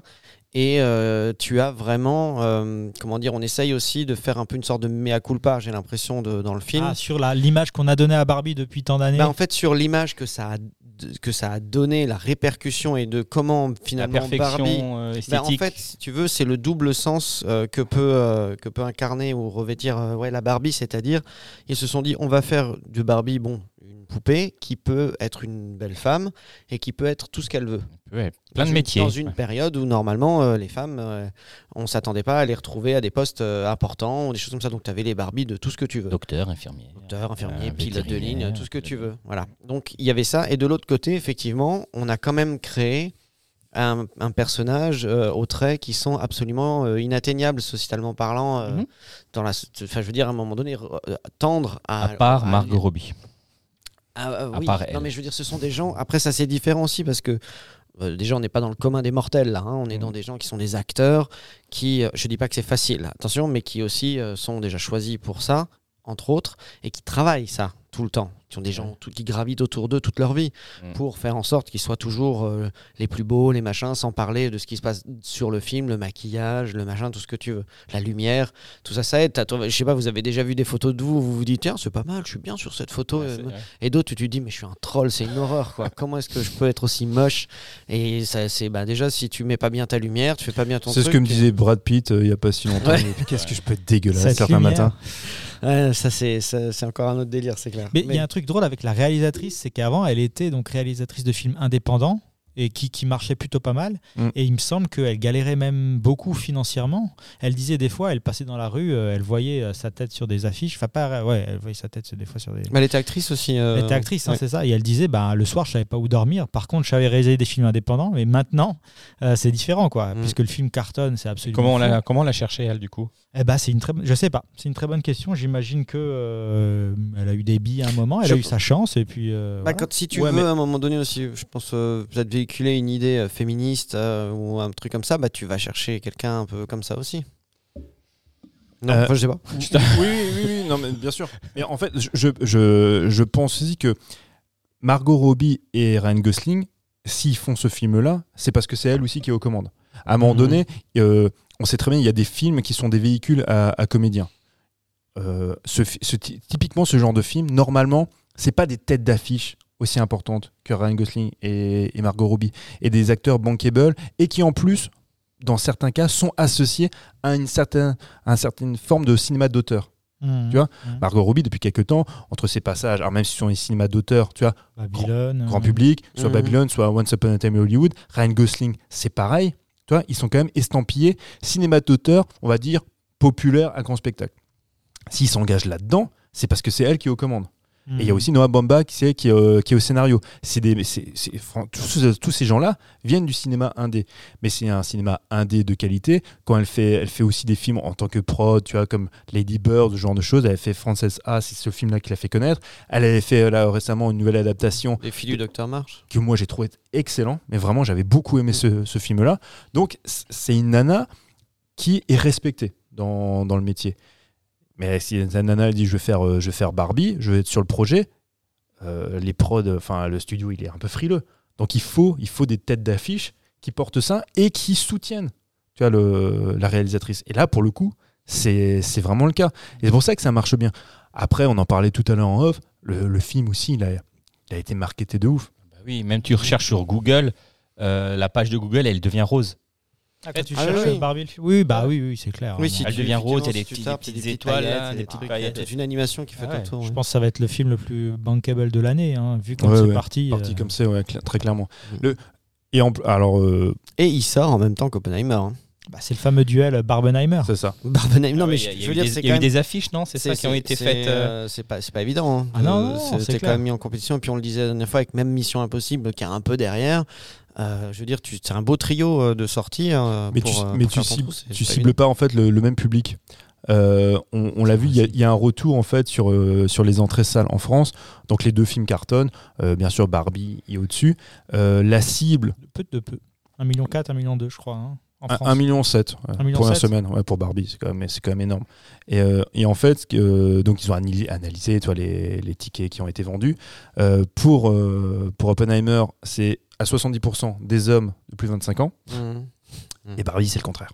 Ah putain, c'est fou. Des hommes de moins. des femmes de, et des femmes et beaucoup de femmes de moins de 25 ans. Donc le, le public féminin va se déplacer en masse et surtout des, des jeunes. Il y a aussi des femmes plus âgées et des couples. hein. Nous on était en, en couple pour le coup. Mais il y a aussi beaucoup de, beaucoup de jeunes filles. Tu vois. Et après il y a aussi bah, que Margot Robbie, Ryan Gosling en Ken et Barbie, ça fonctionne. ça T'as envie de voir sûr, ça. Tu bien vois.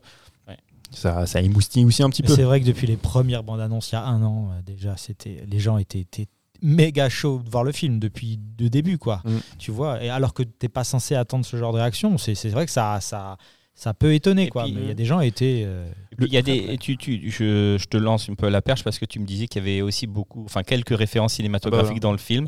Euh, J'allais venir. Voilà. Bon, moi, bah, il, y a- il- il va vous en parler. été, euh, vous en parler. Euh, moi, j'ai trouvé des petits clins d'œil sympas. Il y avait euh, quand elle est sous l'abribus avec la vieille dame. La vieille dame, c'est la petite fille de la créatrice de Barbie. mhm. Donc, ouais, tu Ouais, vois, et ouais. puis, t'as- Et c'est elle Barbie du coup, c'est Barbara. Barbara. C'est- c'est- tu peux le dire qui te l'a dit ça Comme ça on lui fait C'est- un petit coucou. C'est euh, ta copine Caroline. C'est ma, ma chérie Caroline qui envoie un film. Il dit Ta copine, ta et Je- ma- ta compagne, la, la femme de ma vie. la femme de ta vie. qui me dit c'est la vraie c'est Barbara C'est c'est elle qui a Barbara. inspiré pour le nom Ouais. la, la- ah la ouais, Barbie ouais. et euh, ouais donc effectivement ça commence avec 2001 l'Odyssée de l'espace donc tu as la musique de Richard Strauss ce qui est super fino et je trouve ça vraiment très drôle c'est que dans, dans 2001 tu vois les singes c'est qui, qui tapent avec des, des bouts d'os et donc là on a remplacé les singes par des petites filles qui cassent tu vois des, Des des poupées en Parce porcelaine. que, voilà donc du coup moi ce que, ce que j'adore c'est en fait aussi cette association primitif, tu vois, Ouais. du, du singe qui du coup devient une petite fille très agressive, Ouais, très Mais en sauvage. plus, mais il n'y a pas que ça, parce que ça véhicule aussi l'image de la femme et de, et de la petite fille. C'est-à-dire, jusqu'à une certaine époque, euh, la petite fille, elle devait jouer à la poupée, Et parce qu'elle devait apprendre à être une maman. Donc, elle est à la dinette, elle est machin, elle fait ça, mais elle est en train d'apprendre à être une maman. Elle s'occupe d'un bébé. C'est un bébé, elle s'occupe d'un bébé. C'est déjà ça, son truc avec ça. Mm. Et d'un seul coup, Barbie arrive. En plus, elle est dans sa tenue, euh, une des premières tenues, quoi. C'est un maillot de bain euh, à rayures. C'est la tenue iconique de Barbie. ouais. Et là, elle se dit, Avec des jambes super tu vois, longues. comme le monolithe, elle arrive et il y en a une qui la touche, qui se dit putain, mais on peut être tout ce qu'on veut, tu vois. Et c'est là qu'elles éclatent les, les poupées en disant on a ça, ça suffit. Maintenant, on veut être, euh, on veut plus être des mamans. On veut, enfin entre On peut autres, se libérer de ce, on peut plus être que ça. cliché. Mais c'est là où il y a un problème. là, on peut Ah, devenir un problème. C'est là où il y a un gros problème. Je sais pas si tu souviens, on en avait parlé quand on est sorti de la salle. Il y a un gros problème parce que justement, cette introduction-là est d'une certaine mesure mise en contradiction avec le, le fameux discours c'est, du personnage là, euh, donc euh, féminin qui était dans la vie réelle, qui se retrouve à Barbieland, qui dit effectivement qu'on peut tout faire, machin. Y a deux reprises, elle rappelle que la première chose, c'est qu'on est une maman. Ah oui, mais c'est c'est quand même dingue parce qu'en en fait, on sait très bien que. Alors, il y a mille courants de du féminisme, hein, on sait très bien. Mais le premier truc, c'est qu'on dit que avant tout, tu n'es pas une mère qui est là pour procréer. Tu es toi-même une femme, un être vivant, tu vois, qui, te dé- qui est déterminé par ce qui tu es et non pas parce que tu peux concevoir ou que tu Ce peux, peut attendre de toi, quoi. Ouais, ou, de- ou même le fait que tu, tu donnes la vie, c'est pas ça qui te détermine en tant que femme. Mhm. Donc il y a ce truc-là, effectivement, tout au début, on dit voilà, tu es une maman, on t'apprend à être une maman, et l'autre, après, elle fait tout son dis- discours un peu révolutionnaire, très disruptif, et après, elle lui dit mais nous sommes une mère. Il faut être une mère, tu vois. Et là, tu dis ah, euh, là, par contre, il y, a- il y a une petite coquille, ça, ça va pas. Enfin, je sais pas, tu vois, on en avait parlé, Ouais. on trouvait ça un petit peu troublant. En tout cas, ce qui est, ce qui est impressionnant dans, dans ce film-là, et c'est que tu l'as dit tout à l'heure rapidement, mais c'est tu marches sur des œufs tout le temps quand tu en parles, parce que bah, c'est forcément très clivant euh, euh, comme sujet, parce qu'il y a, il y, a, comme dit, il y a plein de façons de voir le féminisme. Il y a les, des, des gens très réfractaires encore et euh, qui sont, euh, comment dire, très euh, conservateurs sur des trucs euh, des hommes. on parle des hommes là, hein, qui sont, euh, c'est très particulier. Et euh, tout ça, ça. Il y a des gens que moi, j'essayais de regarder un petit peu, ben, comme ceux que je- je- j'écoute toujours quand ils parlent de cinéma ou quand ils analysent un peu ce qu'ils sont allés voir. Et de manière générale, j'essayais de lire des commentaires, en fait. J'essayais de chercher des commentaires de femmes. Ah, Moi, c'est ça que je cherche. Oui, parce que les, les- mecs de trucs de bonhomme, je m'en fous, en fait. Je voulais voir ce que les femmes pensaient de ce film, tu vois. Et il y a de. C'est comme tout. En fait, c'était impossible de. de C'est comme les dégager- hommes, en fait. Non, mais C'est c'est les mêmes que- commentaires. en fait, c'était c'était très difficile de, de, de dégager un. Non, non, il y a des mecs qui. Il y, a- il y a des sacrés boulets quand même. hein. Et euh, même des mecs qui font. Enfin, c'est pas que c'est des boulets, mais leur interprétation du truc, ils arrivent à tourner euh, tout le concept Mm. en mettant que c'est. euh, D'ailleurs, je juste- comprends pas pourquoi on a censuré mon commentaire, putain. Mais c'était c'était difficile de. de- Enfin, moi, j'ai eu du mal à ressortir un, un courant général, tu vois, de me dire. euh, euh, finalement, il y a plus de gens qui aiment que de gens qui aiment pas pour Ah oui, ça, pour ça, pour ça, pour ça. Mais il y a plein de choses qui sont évoquées, il y a plein de trucs qui sont interprétables de différentes manières, euh, sans vouloir en raconter trop non plus, tu vois. Mais par contre, ce qui est sûr, c'est que moi, j'ai beaucoup rigolé. Mine de rien, effectivement, aussi. bon, c'est beaucoup. Ken m'a fait beaucoup rire, clairement, et les attitudes de Ken, parce qu'effectivement, c'est un peu le benet euh, quand même dans cette histoire. Et ce que vit Barbie, c'est beaucoup plus, c'est plus intense, c'est plus important que. En fait, Barbie, elle, elle. se Ken, il est léger dans le film. Mais non, Ken, Oui, il est léger. Elle, elle est plus impliquée dans son il- monde, il- dans... Parce que, parce que Barbie, est il Mais- est léger. Mais oui, non, mais lui, il est en souffrance dans Barbieland parce que Barbie, je ne veux pas Ken, de lui. Ken, c'est pas son chéri, c'est Ken. Lui, il veut la Ken, Voilà. et elle... euh, Je sais pas s'il veut et- la Ken. Bah mais, si, je euh, pense qu'il ouais, veut la Ken. si. En tout cas, il Sauf qu'ils peuvent pas. hein. Il veut a dormir pas là-bas, de- mais il y a pas pas d'organes génitaux. d'organes génitaux. Et il Donc, essaie mais- d'avoir un baiser, tu vois, il veut, il Ouais, veut, il veut il veut avoir un qu'il Oui, fasse non, truc. il est, non, il est vraiment, je pense qu'il est amoureux de, de, de, de Barbie pour tout ce qu'elle est, quoi. Et Barbie, elle, bah, elle vit dans Barbieland, tout lui est Elle acquis. fait, la, elle fait la fête Euh, avec ses enfin, copines dire- toutes les, tous les Ça soirs. va, ouais, tous les soirs, elles vivent dans un monde merveilleux où tous les postes importants sont occupés par des femmes, tu vois. Elle est... bah, Ken, il bitch. C'est Ouais, ouais. même pas, il est pas sauveteur, il bitch. Son truc, c'est la Ouais, il est ça. sur la plage, il machin. Et Avec... quand ils se retrouvent tous les deux, bah, le, le twist, justement, le- l'effet, comment on appelle ça encore, le, le- l'élément, voilà, exactement, ben, le, tout, se- tout s'inverse. Et Barbie, elle, elle découvre que la réalité, c'est pas du tout ce qu'elle est. Parce qu'elle, elle vit avec la conviction que Barbie a changé le vrai monde et a redonné, a donné euh, de- de- du pouvoir aux femmes qu'elle qu'elle mérite, tu vois. Et Elle se rend compte que non. Et elle se rend compte que pas du tout, parce que forcément aussi on la claque direct à côté de tous les stéréotypes les plus sales d'hommes qui Forcément. peuvent exister. Genre, euh, elle arrive, elle est bariolée sur l'image qu'on a vue là sur ces trucs. Euh, le deuxième mec qui passe, il lui Elle, claque sur- les elle est sur. Venice Beach, non C'est pas ça? Ouais. Donc, euh, en, fait, alors- en fait, ce qui est génial, c'est que je, moi, je trouve, c'est pour ça que je trouve que le film est pas si mal, c'est que même les séquences attendues, elles fonctionnent. Parce qu'avant, quand on parlait tout à l'heure, c'est de, effectivement de donc la dame qui fait son, son discours pour galvaniser les, toutes les nénettes à Barbieland. Et ben, il y a cette fille à elle qui, par contre, est dans le rejet de. Barbie et du monde de Barbie. Et donc, du coup, euh, Barbie va retrouver cette gamine. Parce que, bon, on va pas tout raconter, mais supposément, elle y va pour retrouver une personne qui ne s'intéresse plus à Barbie, qui a tourné le dos à Barbie ou quoi que ce soit. Enfin, bref, pour que, pour que tout aille mieux dans le meilleur des mondes. Parce que sinon, elle retourne, euh, elle perd en fait tous ses attributs vois, de Barbie. Voilà, elle a de la cellulite. Voilà, ça. Donc du coup, elle se retrouve confrontée à cette gamine qui est une pré-ado, qui est avec euh, ses autres camarades, et qui va en fait fustiger tout ce qu'elle est, tout ce qu'elle représente. La séquence est attendue au possible parce qu'il faut impérativement Ah oui. y ouais, qu'il y ait cet impératif contradictoire tu vois, dans, dans, dans l'histoire. C'est, pas possible, sinon euh, ça avance pas. Tu vois, et, et donc du coup, il se passe cette séquence, et je trouve que ça marche de ouf parce que c'est plutôt bien écrit. Et, et, euh, Margot Robbie, elle est incroyable. Ouais, terrible. Elle dit rien, mais elle, elle est là, à un moment donné, elle essaye de, de garder quand même la face, elle, va, elle, elle pleure. C'est génial parce que pour moi, c'est vraiment typiquement le genre de séquence que dans la plupart des films, j'aborde parce que c'est tellement attendu, c'est nié au possible, mais ça fonctionne. Tu te dis, putain. Et c'est là où tu avec une petite qualité d'écriture et une bonne comédienne. C'est tout con. mais il- Ouais, voilà, ouais, ça change tout. comme Barbie vit quelque chose de très traumatisant en fait. Du Oui. coup, le personnage de Barbie est relativement tristouné. Enfin, pas tristouné, mais son histoire, elle est intense, elle est machin, mais elle te fait pas marrer. Alors que Ken, c'est l'inverse. Lui, il Mhm. arrive, découvre le patriarcat, il se dit Oh putain, Parce que c'est ça qu'il nous Parce- faut. Et lui, forcément, il va avoir des scènes plus Plus cocasses, plus drôles, plus légères. Voilà, même si- Après, il faut se dire, c'est quoi le patriarcat? C'est avoir de la bière dans un frigo. Un, frigo plus grand, parce que là, il y a des petits frigos qui peuvent mettre que 6 il y bières. a des portes de saloon. Il faut avoir des ports de saloon. Il faut être habillé comme dans un, flic- euh, dans un clip de RB, ouais. et avoir des grosses bagnoles. C'est ça le patriarcat. Ouais. Mais c'est le patriarcat à l'american. C'est ça. Le vrai patriarcat, en fait. Dont la figure de, de proue, ben, ça reste Donald Trump. Évidemment. Parce qu'il y a ça aussi, tu vois, il y a aussi ce, ce petit discours, il faut toujours en balancer une petite credonnée à Donald Trump. Et il y a toute une partie euh, un peu comédie musicale. Qui est très chouette. Eh ben, écoute, moi, j'ai j'ai beaucoup aimé. Moi aussi. Et euh, les parties chantées, pareil, mais encore une fois par les Ken, de ouf. Les textes sont géniaux. Enfin, moi, j'ai trouvé ça excellent et ça m'a fait. Franchement, ça m'a vraiment fait marrer. Ça, ils savent Et, faire. hein. euh, et je- faut le voir. Franchement, ce film, euh, Donc c'est à vous. c'est un truc Vous, à vous voir. envoyez les gens regarder. Ah bah oui. Ah ouais. Oui, oui. Ouais, Ouais, bah, a- moi, bon. voilà, moi j'ai été, un- j'étais gentil parce qu'il y a quand même pas mal de défauts, hein, j'en parlais tout à, tout à l'heure brièvement, mais euh, dans l'ensemble c'est un chouette film parce que souvent je, je me retrouvais à me marrer quand on est sorti du film. Bah, on est, sur les quatre, on était trois à être contents. Moi, content, Mike Ouais. très content, Manana, Mike très content. Manana encore plus que contente, Euh, elle a adoré, donc euh, voilà.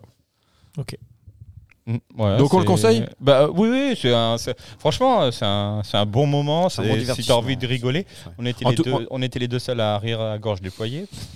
C'est- Et moi ça m'arrive rarement de, de rire au cinéma. Je, je suis souvent... euh, Enfin, c'est- Il esquisse un sourire, ouais, ça, pas je plus. souris un petit peu. Là, j'ai deux trois moments où j'ai quand même ri. Alors, Vraiment. ouais, j'ai- c'est clair. J'ai pas eu les larmes, mais, euh, mais ouais, on, on, dirait- on rigole quand même pas mal. Voilà. Donc, euh, pas aussi bien que Soy Kuba, enfin, sauf pour Mike. Mais sinon, c'était bien. Hein, Mike? Ah, c'était bien. Ok. Tu veux Ça, passer à la cinéma. Ça, c'est du vrai cinéma. Voilà. Là, il y a de la couleur, il y a de la chier vie. avec, euh, voilà, tu vois Avec des mecs qui dansent, qui chantent. euh, Bah, là aussi, il y a des mecs qui dansent et Oui, qui chantent. mais ils ressemblent à Ken. et Voilà. voilà, c'est Parce que la, poésie, le symbolisme, à un moment donné, on a envie de se torcher le cul avec. quoi. C'est exactement Hein ça. Donne- Bon, allez. Donne-nous des, des bière, euh. Des bouches refaites, des influenceuses, bordel. Euh, TikTok. Maintenant, voilà le vrai cinéma. Euh, du coup, merci pour euh, cette rubrique d'écoute de- des actualités du il cinéma. n'y arrivera pas. J'y arriverai pas aujourd'hui. Et passons à la rubrique des coups de cœur. Loris, commence. C'est radical. Il réveille-toi, s'il te plaît. Il Ouais, il était endormi. Non, non, je vous écoutais euh, religieusement. hein. Franchement, c'était c'était vraiment passionnant. Surtout qu'on n'a pas dit qu'il y avait Will Ferrell. En plus, ah oui, je l'ai. Bah, Ah il ouais, dans la c'est- bande-annonce. hein. Le. Il, ouais. il a un beau plan dans la bande-annonce où tu sais Mhm. que. Il est là. Euh, Marocco pour ce, ce temps, c'est euh, l'œuvre en fait de Gandhi euh, Tartakovsky. Est-ce que vous connaissez Gandhi Tartakovsky? Oui. Mathieu connaît? Oui. Julien, ça te dit quelque chose? Non, il faut que tu Tu, développes. tu parles C'est un réalisateur. Oui, euh, c'est une. Ouais, je veux parler d'un ensemble de son, Ah, l'ensemble un peu de son œuvre, qui, qui est regardable hein, largement, euh, qui est un réalisateur, animateur euh, américain d'origine russe, qui a beaucoup en fait participé au, euh, à tout ce que vous pouvez voir sur Cartoon Network. Mm. c'est lui qui est à la baguette de plein de séries Ah ouais? animées. Hein. C'est vraiment son truc à Ok, lui. ok. Et notamment, euh, par exemple, les, les films Hôtel Transylvanie. C'est lui Mhm. aussi qui réalise.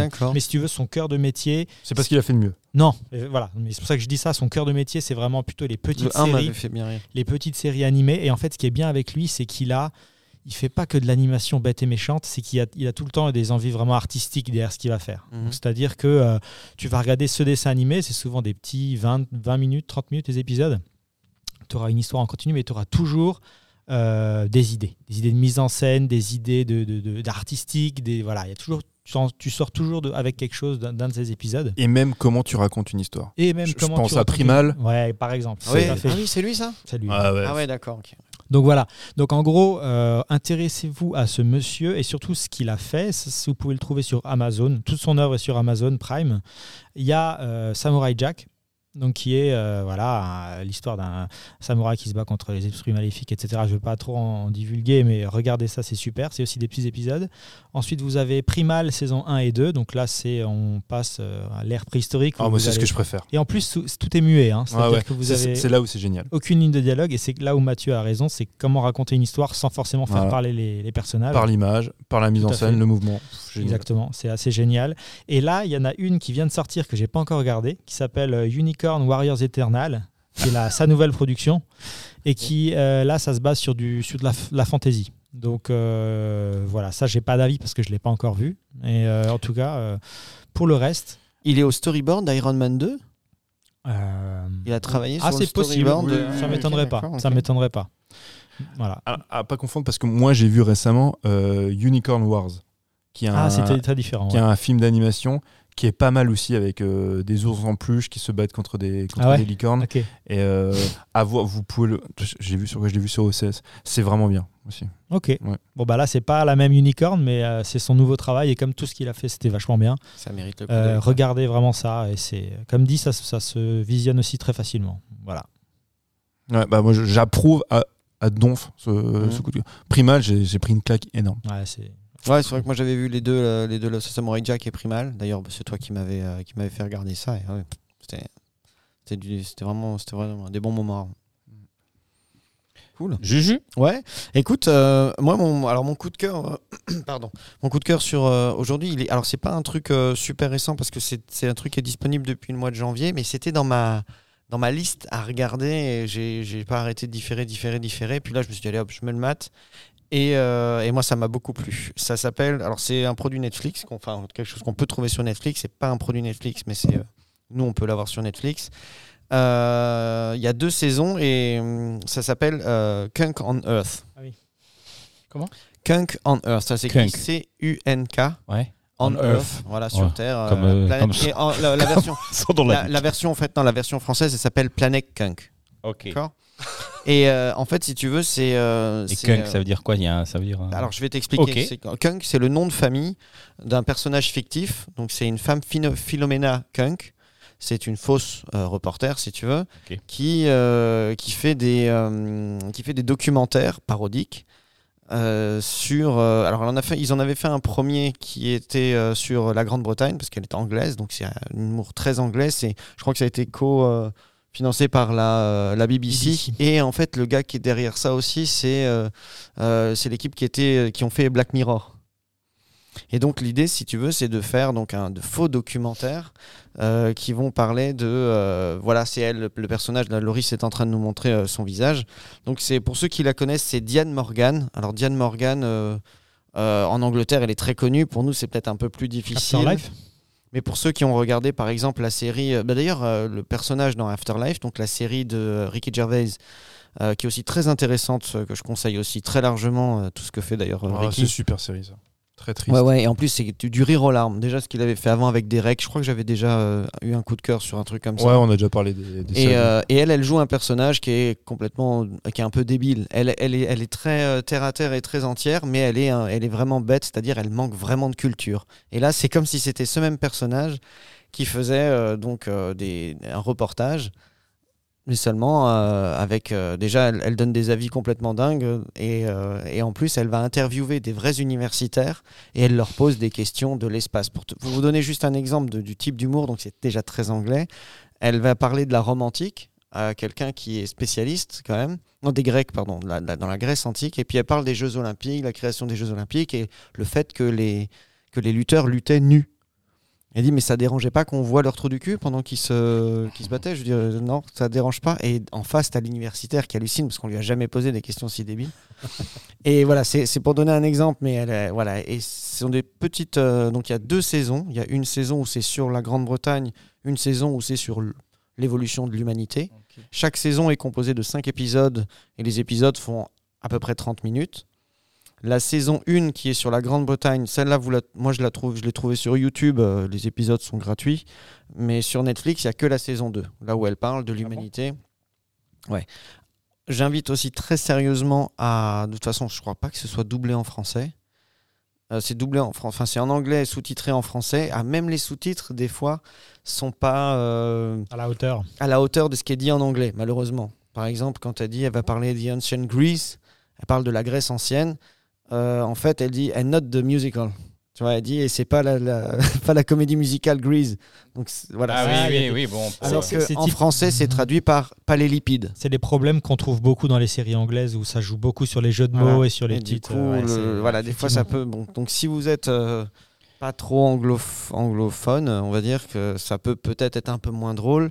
Et après, euh, l'humour est quand même aussi très. euh, Ça serbe. Ouais, très anglais. Euh, Tu t'es pas non plus en train de te fendre la poire toutes les, euh, toutes les 15 secondes, mais le, le- le- personnage, le personnage, les questions, la façon dont c'est amené, c'est, moi j'ai beaucoup aimé. Et comme c'est pas très long en plus, tu vois, tu- il y a quoi Il y a 5 épisodes d'une demi-heure, t'as vite fait le tour, quoi. Mais c'est marrant de voir. euh, voilà, moi qui suis aussi très amateur de ce genre de trucs, par exemple, tu vois, les reportages de, de Chris Tyson, de Brian Cox ou des trucs comme ça, tu vois, où, où tu parles de loin un hélicoptère.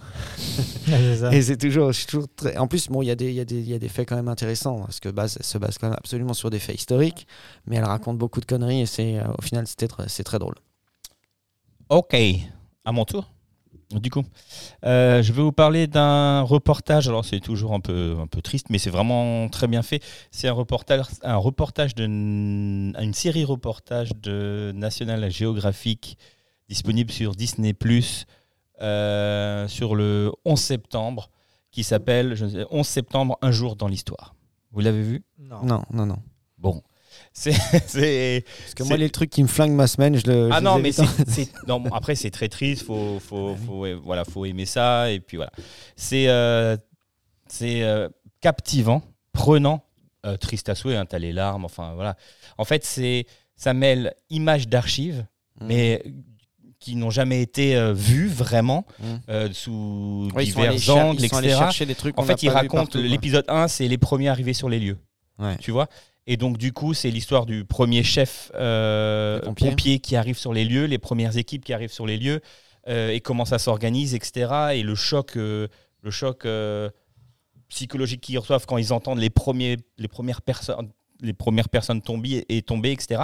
Et en fait, c'est image d'archives. Donc, euh, C'est Berserk. ah ouais, image d'archives complétée du témoignage Ouais. d'une personne. Donc, ils font parfois le focus sur l'histoire d'une personne, et puis après, ils la retrouvent 20 ans après, Mm. et qui raconte son histoire, etc. Et c'est sur- en six épisodes, c'est captivant, c'est très triste, t'as les larmes, à- euh, voilà. Oui, bon, c'est. un- ouais. Voilà, c'est- voilà. Faut se préparer aussi. Faut se préparer, mais pff, ouah, c'est euh, et t'as vraiment des images et tu te demandes mais comment ça se fait en 2001 qu'il y a autant de d'images de cet événement-là en fait. Oui, parce qu'on n'avait pas encore tous les. Bah, on n'avait pas portables encore tous les téléphones quoi, portables, les smartphones, etc. Euh, pff, ouais, t'as peut-être, je sais même pas si des caméras piétons, etc. Ouais. C'était même aussi, il y avait même ce jour-là des, des reportages. Des, en fait, il y avait un, Bah, après, un t'es mec qui, cœur- re- qui, qui faisait York, un reportage euh, sur les pompiers de New York, donc il les suivait en intervention au moment où c'est sûr, arrivé. ouais, bah oui, Donc il y a aussi euh, ces images-là qui sont là. T'as les, les, les, les, euh, les avions qui, euh, qui entrent dans les tours euh, vus d'un Bah, d'image d'un mec qui habitait dans un immeuble d'en face, tu vois. Enfin, Ouais, mais en fait, généralement, on a souvent les images du second. Parce que le premier, bah, tout le monde commence à filmer ce qui se passe. Et c'est là qu'on voit les images du deuxième qui arrivent. Et quoi. le premier, tu les as aussi, ouais. C'est les Ouais. images du, ju- justement du reporter qui suit les- la caserne de pompiers en intervention dans la rue à côté et qui entend un bruit, il lève la caméra et il voit le, il voit la- l'avion arriver. Mm. Et puis, euh, mais euh, et tu vois les tours. Enfin bref, c'est captivant, Impressionnant. Quoi. impressionnant et c'est et voilà, C'est vraiment très bien fait. Est-ce que c'est produit par Thierry Maison? Je sais pas. Non, non, mais cherche pas, c'est une vanne. Thierry Non, Maison, je sais pas si vous vous Dan souvenez. Lindsay et TJ Martin. Ouais, c'est ça. Ah, ok, vous êtes. Ouais, pardon. alors. Personne à la vanne, Mathieu. Ouais, vous Thierry Maison, c'est le fameux complotiste qui avait écrit euh, Ah. L'effroyable imposture à l'époque. Ah oui. Et qui est un bouquin qui s'est vendu comme des petits pains, disant que voilà, tout ça a été truqué, machin, enfin, qu'il y avait une espèce de conspiration où la CIA, les Américains, tout le monde était sur le coup, que les tours pouvaient pas s'effondrer. Enfin, ça, Thierry Maison, encore aujourd'hui, donc c'est, euh, enfin, pour beaucoup, de, Bigard et lui. Quoi. pour beaucoup de conspirationnistes, c'est euh, le type qui détient la vérité, alors qu'il a écrit son bouquin euh, bon, il y a 20 ans, pareil. Ah, d'accord. Mais euh, ouais, et, et vraiment, tu te sens, euh, tu te sens avec eux dans les tours. Tu es dans les tours, tu es dans les escaliers, tu es dans le. Enfin, c'est c'est assez hallucinant. T'as tout regardé? Ah, j'ai tout regardé. Ok. ouais. En, tout regardé. En deux, en deux soirs. Ok. Après, j'ai dormi euh, comme un bébé. Ça me fait bien dormir. Ça fait bien Le dormir. malheur des autres, ça me... c'est comme une couverture chaude. Non, non, mais en fait, euh, voilà, tu, tu as des nouvelles images, des nouvelles histoires et tu, voilà, tu comprends mieux ce qui s'est passé et ce que ont ressenti et vécu les gens, quoi, Tu m'étonnes. ce jour-là. Mm. Mais en fait, le traumatisme de. Enfin, il y avait tellement de personnes sur place, tellement de personnes qui ont été de plus ou moins loin, euh, ben, comment dire, euh, affectées par cet événement-là en direct. Mais comment tu dis que tu arrives à. Tout, autant de populations ayant vécu le même traumatisme arrivent à, à aller de l'avant, quoi. C'est un truc de, de fou. Bah, c'est- ouais, ouais, ouais. On, on te sent beaucoup plus ému que devant Soy Kuba. Ah bah oui, ouais, la répression euh, américaine. Non, non, euh, ouais. Oh là, t'a- t'avais fait un, un pont un peu Ah ouais, ouais, politico. ouais, ouais, euh, t'as- ok. Non, non, non, mais vraiment bien. Après, voilà, il y a... C'est pareil, moi, je- tout ce qui est, euh, tout ce qui est événement, euh, voilà, euh, dramatique et d'arrive, ça me, ça me, Micro, micro. ça me, ça mappe. Comme, tu euh, es mappé. Ouais, Comme, euh, comme mon, mon dernier coup de cœur euh, sur, euh, sur euh, Fukushima, Oui, oui, tout à fait. le 11 septembre. Bientôt, il y aura euh, la guerre au Yémen. Il y aura... Moi, si vous voulez... euh, voilà. m'intéresse. Ah, Mike, Mike, dans ses moteurs de recherche, tu vois, il ouvre comme ça Netflix, il prend la loupe et il fait misère. Misère douleur. Ah, ça a l'air C'est ça qui intéressant. va, ça. Choc psychologique. c'est ça qui va voir Barbie après. Oui, oui, il Euh, faut quand même remettre il faut, de Tu la couleur. m'étonnes qu'il rigole devant Barbie. Non, mais il est franchement, euh, il est vraiment bien. Ok, merci Mike, c'est noté. Non, je sais pas si vous voulez le regarder, mais Bah, ça m'a intrigué, donc euh, je jetterai un œil. mm, très bien. Ouais, un œil. Mon œil. Je jette toute ton âme à l'intérieur. Voilà. Allez. Ok, je passe au mien. Mon coup de cœur. Mon coup de cœur, c'est un bouquin. Ça s'appelle euh, Une histoire de cinéma de quartier. Alors, cinéma de quartier, je sais pas si vous vous souvenez de ça. C'était une émission qui a Quel beau portrait. C'est qui? Jean-Pierre Dionnet. Tu connais pas Jean-Pierre Dionnet Non, Non. bah, c'est pas grave, bah, je vais expliquer du coup qui c'est. qui c'est. Euh, Jean-Pierre Dionnet, c'est une figure très importante aussi bien euh, dans le cinéma, dans la bande dessinée. C'est le créateur de Métal Hurlant avec Mobius, Druillet. Il a, il a travaillé pour le ciné, donc du coup, il faisait cette émission. C'est une, des émissions de Canal qui a duré le plus longtemps, entre 1990 et euh, 2007, si je dis pas de bêtises. 89-2007. Non, en fait, tu t'es sur Wikipédia? Ouais. C'est faux. Donc c'est en- non, non, bah, c'est- Mathieu, Mathieu, quand il a créé l'affiche, il s'est trompé. le monde. Non, non, c'est en septembre 1990 que, ça, que ça, ça a débuté. Euh, C'est là que Mathieu il a donné son go. C'est ça. Non, en, fait, ce qui est bien, c'est que euh, donc le, le type qui écrit ce bouquin-là, Sylvain Perret, en fait, il fait donc il rappelle tout, enfin tout l'historique de cette émission, et en même temps, c'est pour ça que je peux, je peux le dire avec certitude que ça a commencé en septembre 90, c'est qu'il met en fait, c'est comme quand vous achetez un, je sais pas, après une, une expo, il y a le catalogue, donc il reprend en catalogue tous les films qui ont été, qui ont été diffusés. Alors c'est le cinéma de quartier, donc on passe essentiellement euh, du peplum, du western, des films de la Hammer, tu vois. Mais il fallait que ce soit des films, comme ça passait le mercredi matin, fallait que ce soit quand même des films grand public. Donc, euh, bah, pas, pas de trucs gore, il n'y a pas d'horreur non plus, Mhm. tu vois. On a du fantastique, mais les fantastiques gentils, on passait du bava, mais euh, c'est pas les bavas les plus sanguinolents, tu vois. On passait Hercule contre les vampires, ce genre de choses, donc des films plutôt cool. Et, euh, et ils ont fait aussi par la suite une version plus, on va dire adulte, enfin adulte, on va dire plus gore, ciblé cinéma d'horreur, s'appelait, euh, merde, j'ai déjà oublié, le, le quartier interdit, pardon. Le quartier interdit qui est sorti, c'était diffusé un peu plus tard, je crois de 88 à, à 2002. Donc là, par contre, tu, tu passais euh, des films massacres à la tronçonneuse ou autres. La particularité de cette émission, c'est que c'est une émission qui passait des films qu'on ne pouvait plus voir. Parce qu'il faut quand même qu'on rappelle des fois un truc quand même hyper important, c'est que avant l'avènement de la VHS, ça coïncide un petit peu. Tu as la VHS qui débarque aussi à ce moment-là, mais les gens, quand ils voyaient des films, surtout des films de série B, des films d'exploitation, tu les voyais en salle. À l'époque, ça coûtait 2 francs, tu vois, le- la place de ciné. Tu en voyais, t'en voyais plusieurs fois, mais si, au bout d'un moment, s'ils étaient plus exploités en salle, tu ne pouvais plus les retrouver. Mm. Donc, c'était des films aussi qui, pour la plupart, étaient perdus. Donc, eux ont permis de diffuser à nouveau ces films-là. Il fallait aussi que tu avais une obligation donc, de passer des films majoritairement français et ou européens. Donc, il n'y avait aucun film américain qui était, qui était, qui était diffusé. À partir du moment où c'était une coproduction franco-espagnole, bah, c'était bon, ça rentrait dans, dans des, films français. Donc, c'est pour ça que, as, comme je disais, tu as du western italien, tu as, ouais, as du peplum, tu as, enfin, as plein, plein de genres différents, mais typiques tu vois, du cinéma d'exploitation. Et, et Jean-Pierre Dionnet, il a cette particularité, c'est qu'il anime avec une faconde et un, et un style qui est, mais, qui est dinguissime. C'était un... Donc le mec, il a eu mille vies. Pour la dire très, pour la raconter vraiment brièvement, lui, ce qu'il voulait, il voulait faire, je sais pas si vous vous souvenez de l'émission de, Michel, de Eddie Mitchell, donc, euh, qui passait euh, la dernière séance. Tu avais ça, tu avais le cinéma de minuit aussi sur, de sur, euh, sur France 3. Et lui, il voulait faire la même chose, mais euh, qui, qui soit pour le cinéma d'exploitation, le cinéma populaire un peu bis. Et donc, il, il a eu là, cette possibilité parce que Canal avait quand même aussi beaucoup de, de films dans leur catalogue. Ils ne savaient pas comment l'exploiter, ils ne savaient pas quoi en faire. Donc, c'est lui qui s'est chargé de, ça. C'est une, émission qui a été hyper importante pour plein de gens qui ont découvert le cinéma. Parce qu'au même moment, tu as, des, revues comme Starfix. C'est marrant parce que Starfix va ressortir d'ailleurs, a ressorti. Je l'ai commandé, non, il est dans ma boîte aux lettres, un numéro spécial.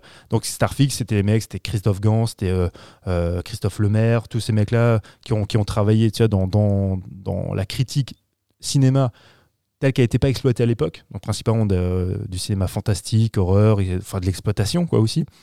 Et au même moment, tu as, cette émission-là. Donc ça a été très très important pour beaucoup de cinéphiles. Et Jean-Pierre Dionnet, c'est un, mec, un mec qui est génial parce qu'il a un côté un peu affabulateur et un, un côté en Ah fait ouais. très très grand raconteur d'histoire. Il, raconte sa vie, il raconte des anecdotes. Enfin, ce qu'il y a, c'est qu'il a rencontré tout le monde. C'est pas toujours si c'est vrai. Quand tu dis affabulateur, c'est-à-dire qu'il. Il a tendance un petit peu à grossir le trait, choses, il enjolive ouais. certaines choses, mais des fois il, il a tendance un petit peu à se tromper sur les dates. Le monsieur maintenant a 75 ans, mais si tu le lances sur un sujet, enfin, il peut être intarissable. Moi, je, je l'écoute encore parce qu'il il participe encore à l'émission euh, Mauvais Genre sur, euh, sur France Culture. J'ai- J'avais déjà parlé, c'est euh, l'occasion d'écouter cette émission présentée par François Langelier. Tu as donc euh, euh, Dionnet qui participe. Dionnet, il a une faconde, c'est un truc de fou. Quoi. Ouais, bah, un truc- Tu le lances sur n'importe quoi. c'est un, truc de dingue. Au début, il disait pour l'émission, ses, ses textes étaient écrits, il avait un prompteur, mais en fait, euh, le prompteur suivait suivait pas le tu vois. prompteur. Donc au bout d'un moment, ils ont dit écoute, Jean-Pierre, tu, tu peux le faire euh, va, sans prompteur fait, Bah ouais, pas de problème. Donc le mec, tu le lances, c'est parti. quoi. Et euh, donc c'est euh, c'est assez génial. En fait, ça, c'est vraiment un bouquin. Donc c'est édité chez, euh, chez Carlotta. Bah, D'ailleurs, mon coup de cœur il y a deux semaines, c'était pareil. C'était aussi une édition Carlotta. C'est vraiment pour les fans hardcore. Tu vois. Tu, si t'achètes pas ça pour apprendre à découvrir le, le cinéma ou pour- c'est pas dédié à un cinéaste en particulier. c'est Ah, tu dédié- connais déjà le monsieur aussi c'est ça, quoi. c'est dédié à une émission de cinéma. Donc déjà, il faut s'intéresser à une certaine frange du cinéma, donc euh, tout ce qui est cinéma B, et donc cinéma B euh, principalement euh, des années 50, 60, 70, tu vois. Et, et comme dit, tout ce qui va venir après avec le cinéma d'horreur, ce sera dans le quartier, dans le quartier, putain, j'ai jamais Quartier vu- interdit. quartier, quartier interdit, pardon. Mais euh, c'est ouais, c'est vraiment, vraiment, vraiment cool. T'as gardé le ticket de caisse au cas où tu veux l'échanger C'était mon marque-page. C'est ton marque-page. Voilà. bien. 19 euros. 19 euros dans toutes les bonnes librairies. Après, c'est vraiment un coup de cœur, mais je, je répète, hein, parce que voilà, c'est peut-être aussi une mise en garde. Euh, la moitié du bouquin, c'est le catalogue, donc avec les titres des films qui sont repris, les dates, tout ça. Donc c'est vraiment si vous êtes euh, fan de ce genre de, de ce genre de fascicule. Ça donne des idées.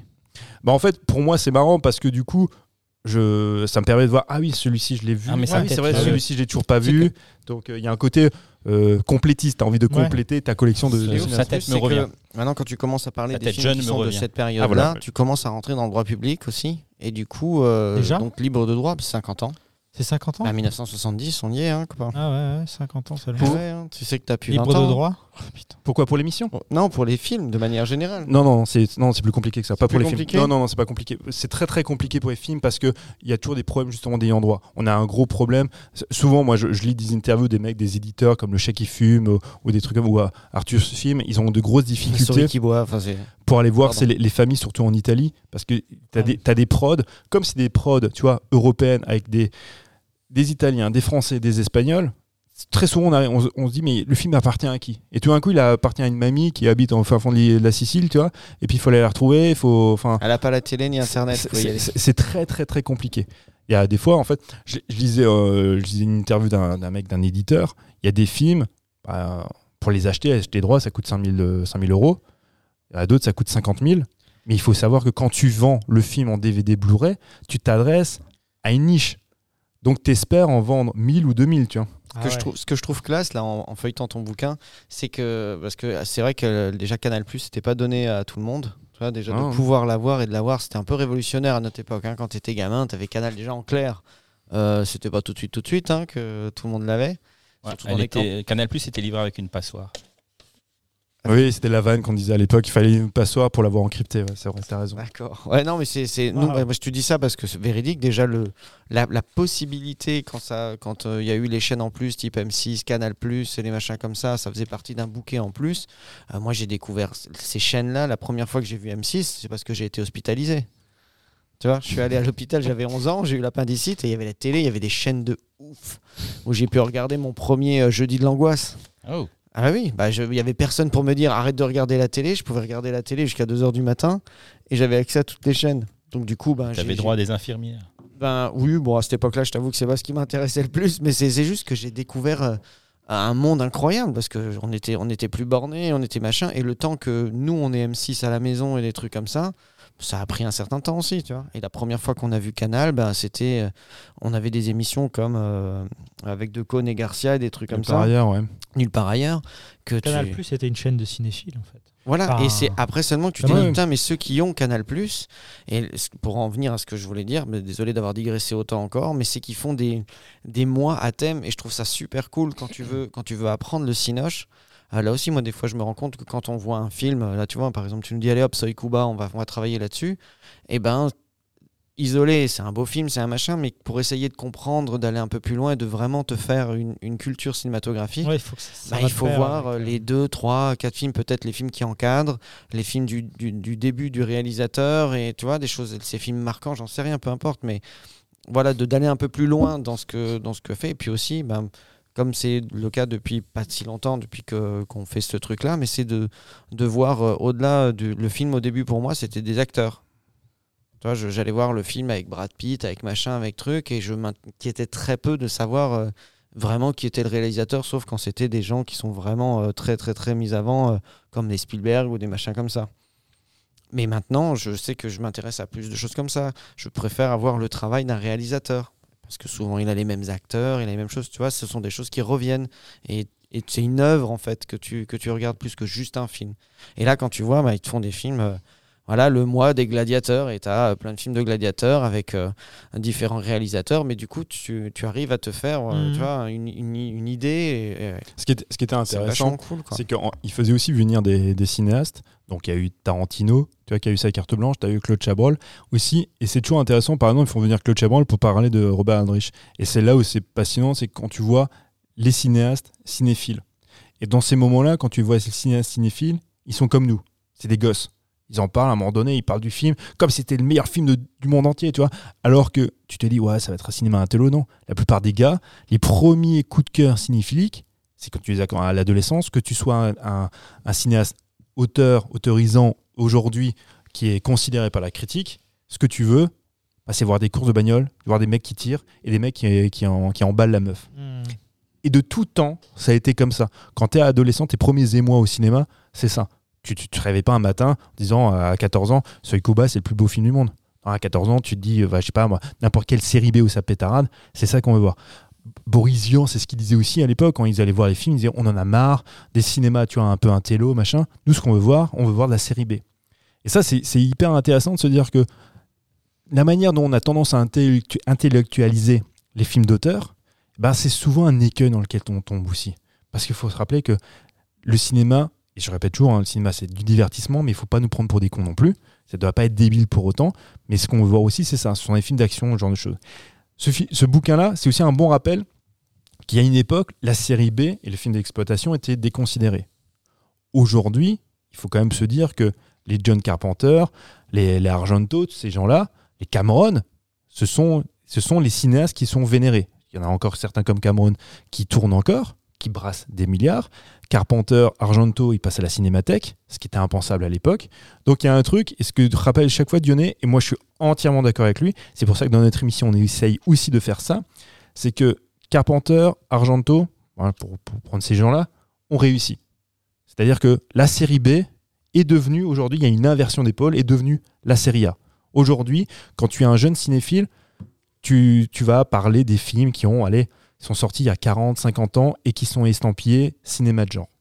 Aujourd'hui, c'est comme ça quand tu vois, que, que Mhm. la cinéphilie se crée.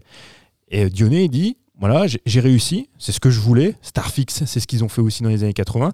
On voulait des passeurs de ces cinémas-là qui étaient déconsidérés. Aujourd'hui, c'est devenu la série A. D'une certaine manière, c'est George Lucas, quand il fait Star Wars, il fait aussi ça. Il Mhm. reprend les thèmes des séries B de SF qui se fait dans les années 40-50. Il a fait l'un des plus grands blockbusters de l'histoire du cinéma. Donc il y a eu une inversion d'épaule. Et Dionnet, il dit Moi, je voudrais qu'on parle de Fritz Lang. J'ai envie qu'on parle, tu vois, je sais pas moi, de, de Pabst. J'ai envie qu'on parle de, de ces grands cinéastes-là qui aujourd'hui sont oubliés. Donc ce qui était considéré comme la série A, les grands cinéastes, aujourd'hui on n'en parle plus. Donc c'est pour ça dans l'émission, on essaie toujours de faire, on a fait un Hitchcock, on a fait un, un Orson Welles. Je pense que l'année prochaine, on va aussi faire encore des cinéastes, des grands classiques. On a fait du Billy Wilder. Mais c'est important de parler de ces cinéastes-là parce que demain, c'est eux qu'on va oublier. Mhm. Et sans, Ouais, bah ouais. sans, euh, bah, sans Fritz Lang, bah, c'est simple. De toute façon, Fritz Lang, si tu sors Fritz Lang, ah, il n'y a plus rien. Il n'y a plus tout ce cinéma-là. Le cinéma d'exploitation tel qu'on le connaît aujourd'hui, ça, ça découle de Fritz Lang parce que Hitchcock découle de Fritz Lang, donc euh, il n'y a, plus rien de tout ça. Donc, on, va, on parlera toujours des séries B parce que c'est aussi ce qu'on kiffe, mais on parlera aussi de, de ce qu'était la, la série A euh, il y a encore pas si longtemps que ça. Et on peut pas mieux pas- terminer cette émission. Voilà. Hein? Putain, il m'a mis KO. Oh, tu dormais déjà il m'a mis KO, là, franchement. Bon, allez, on termine cette émission. Merci à vous, les garçons, d'avoir participé. Merci à vous de nous avoir écoutés. On vous rappelle que vous pouvez nous retrouver sur toutes les plateformes d'écoute euh, Spotify, Deezer, Apple Podcast et j'en passe. Sur les réseaux sociaux Facebook et Instagram. Et pour nos auditeurs strasbourgeois, vous pouvez retrouver nos rubriques Actualité du cinéma sur la radio RBS 91.9. De nouveau, après, à partir du mois de septembre, après euh, ce- cette pause estivale. Voilà. Oh, en attendant de se retrouver euh, dans 15 jours, on vous souhaite euh, ben, bonne fin de vacances, bientôt la rentrée. Oh là là, parle pas de malheur. Voilà. Non, non, qu'il profite encore. euh, les doigts de pied en éventail, euh, le cul tout bronzé. On sirote un cocktail à Cuba ou ailleurs. Allez, bonnes vacances à vous et ciao ciao. À bientôt. Ciao, ciao. Ciao, ciao. Au revoir.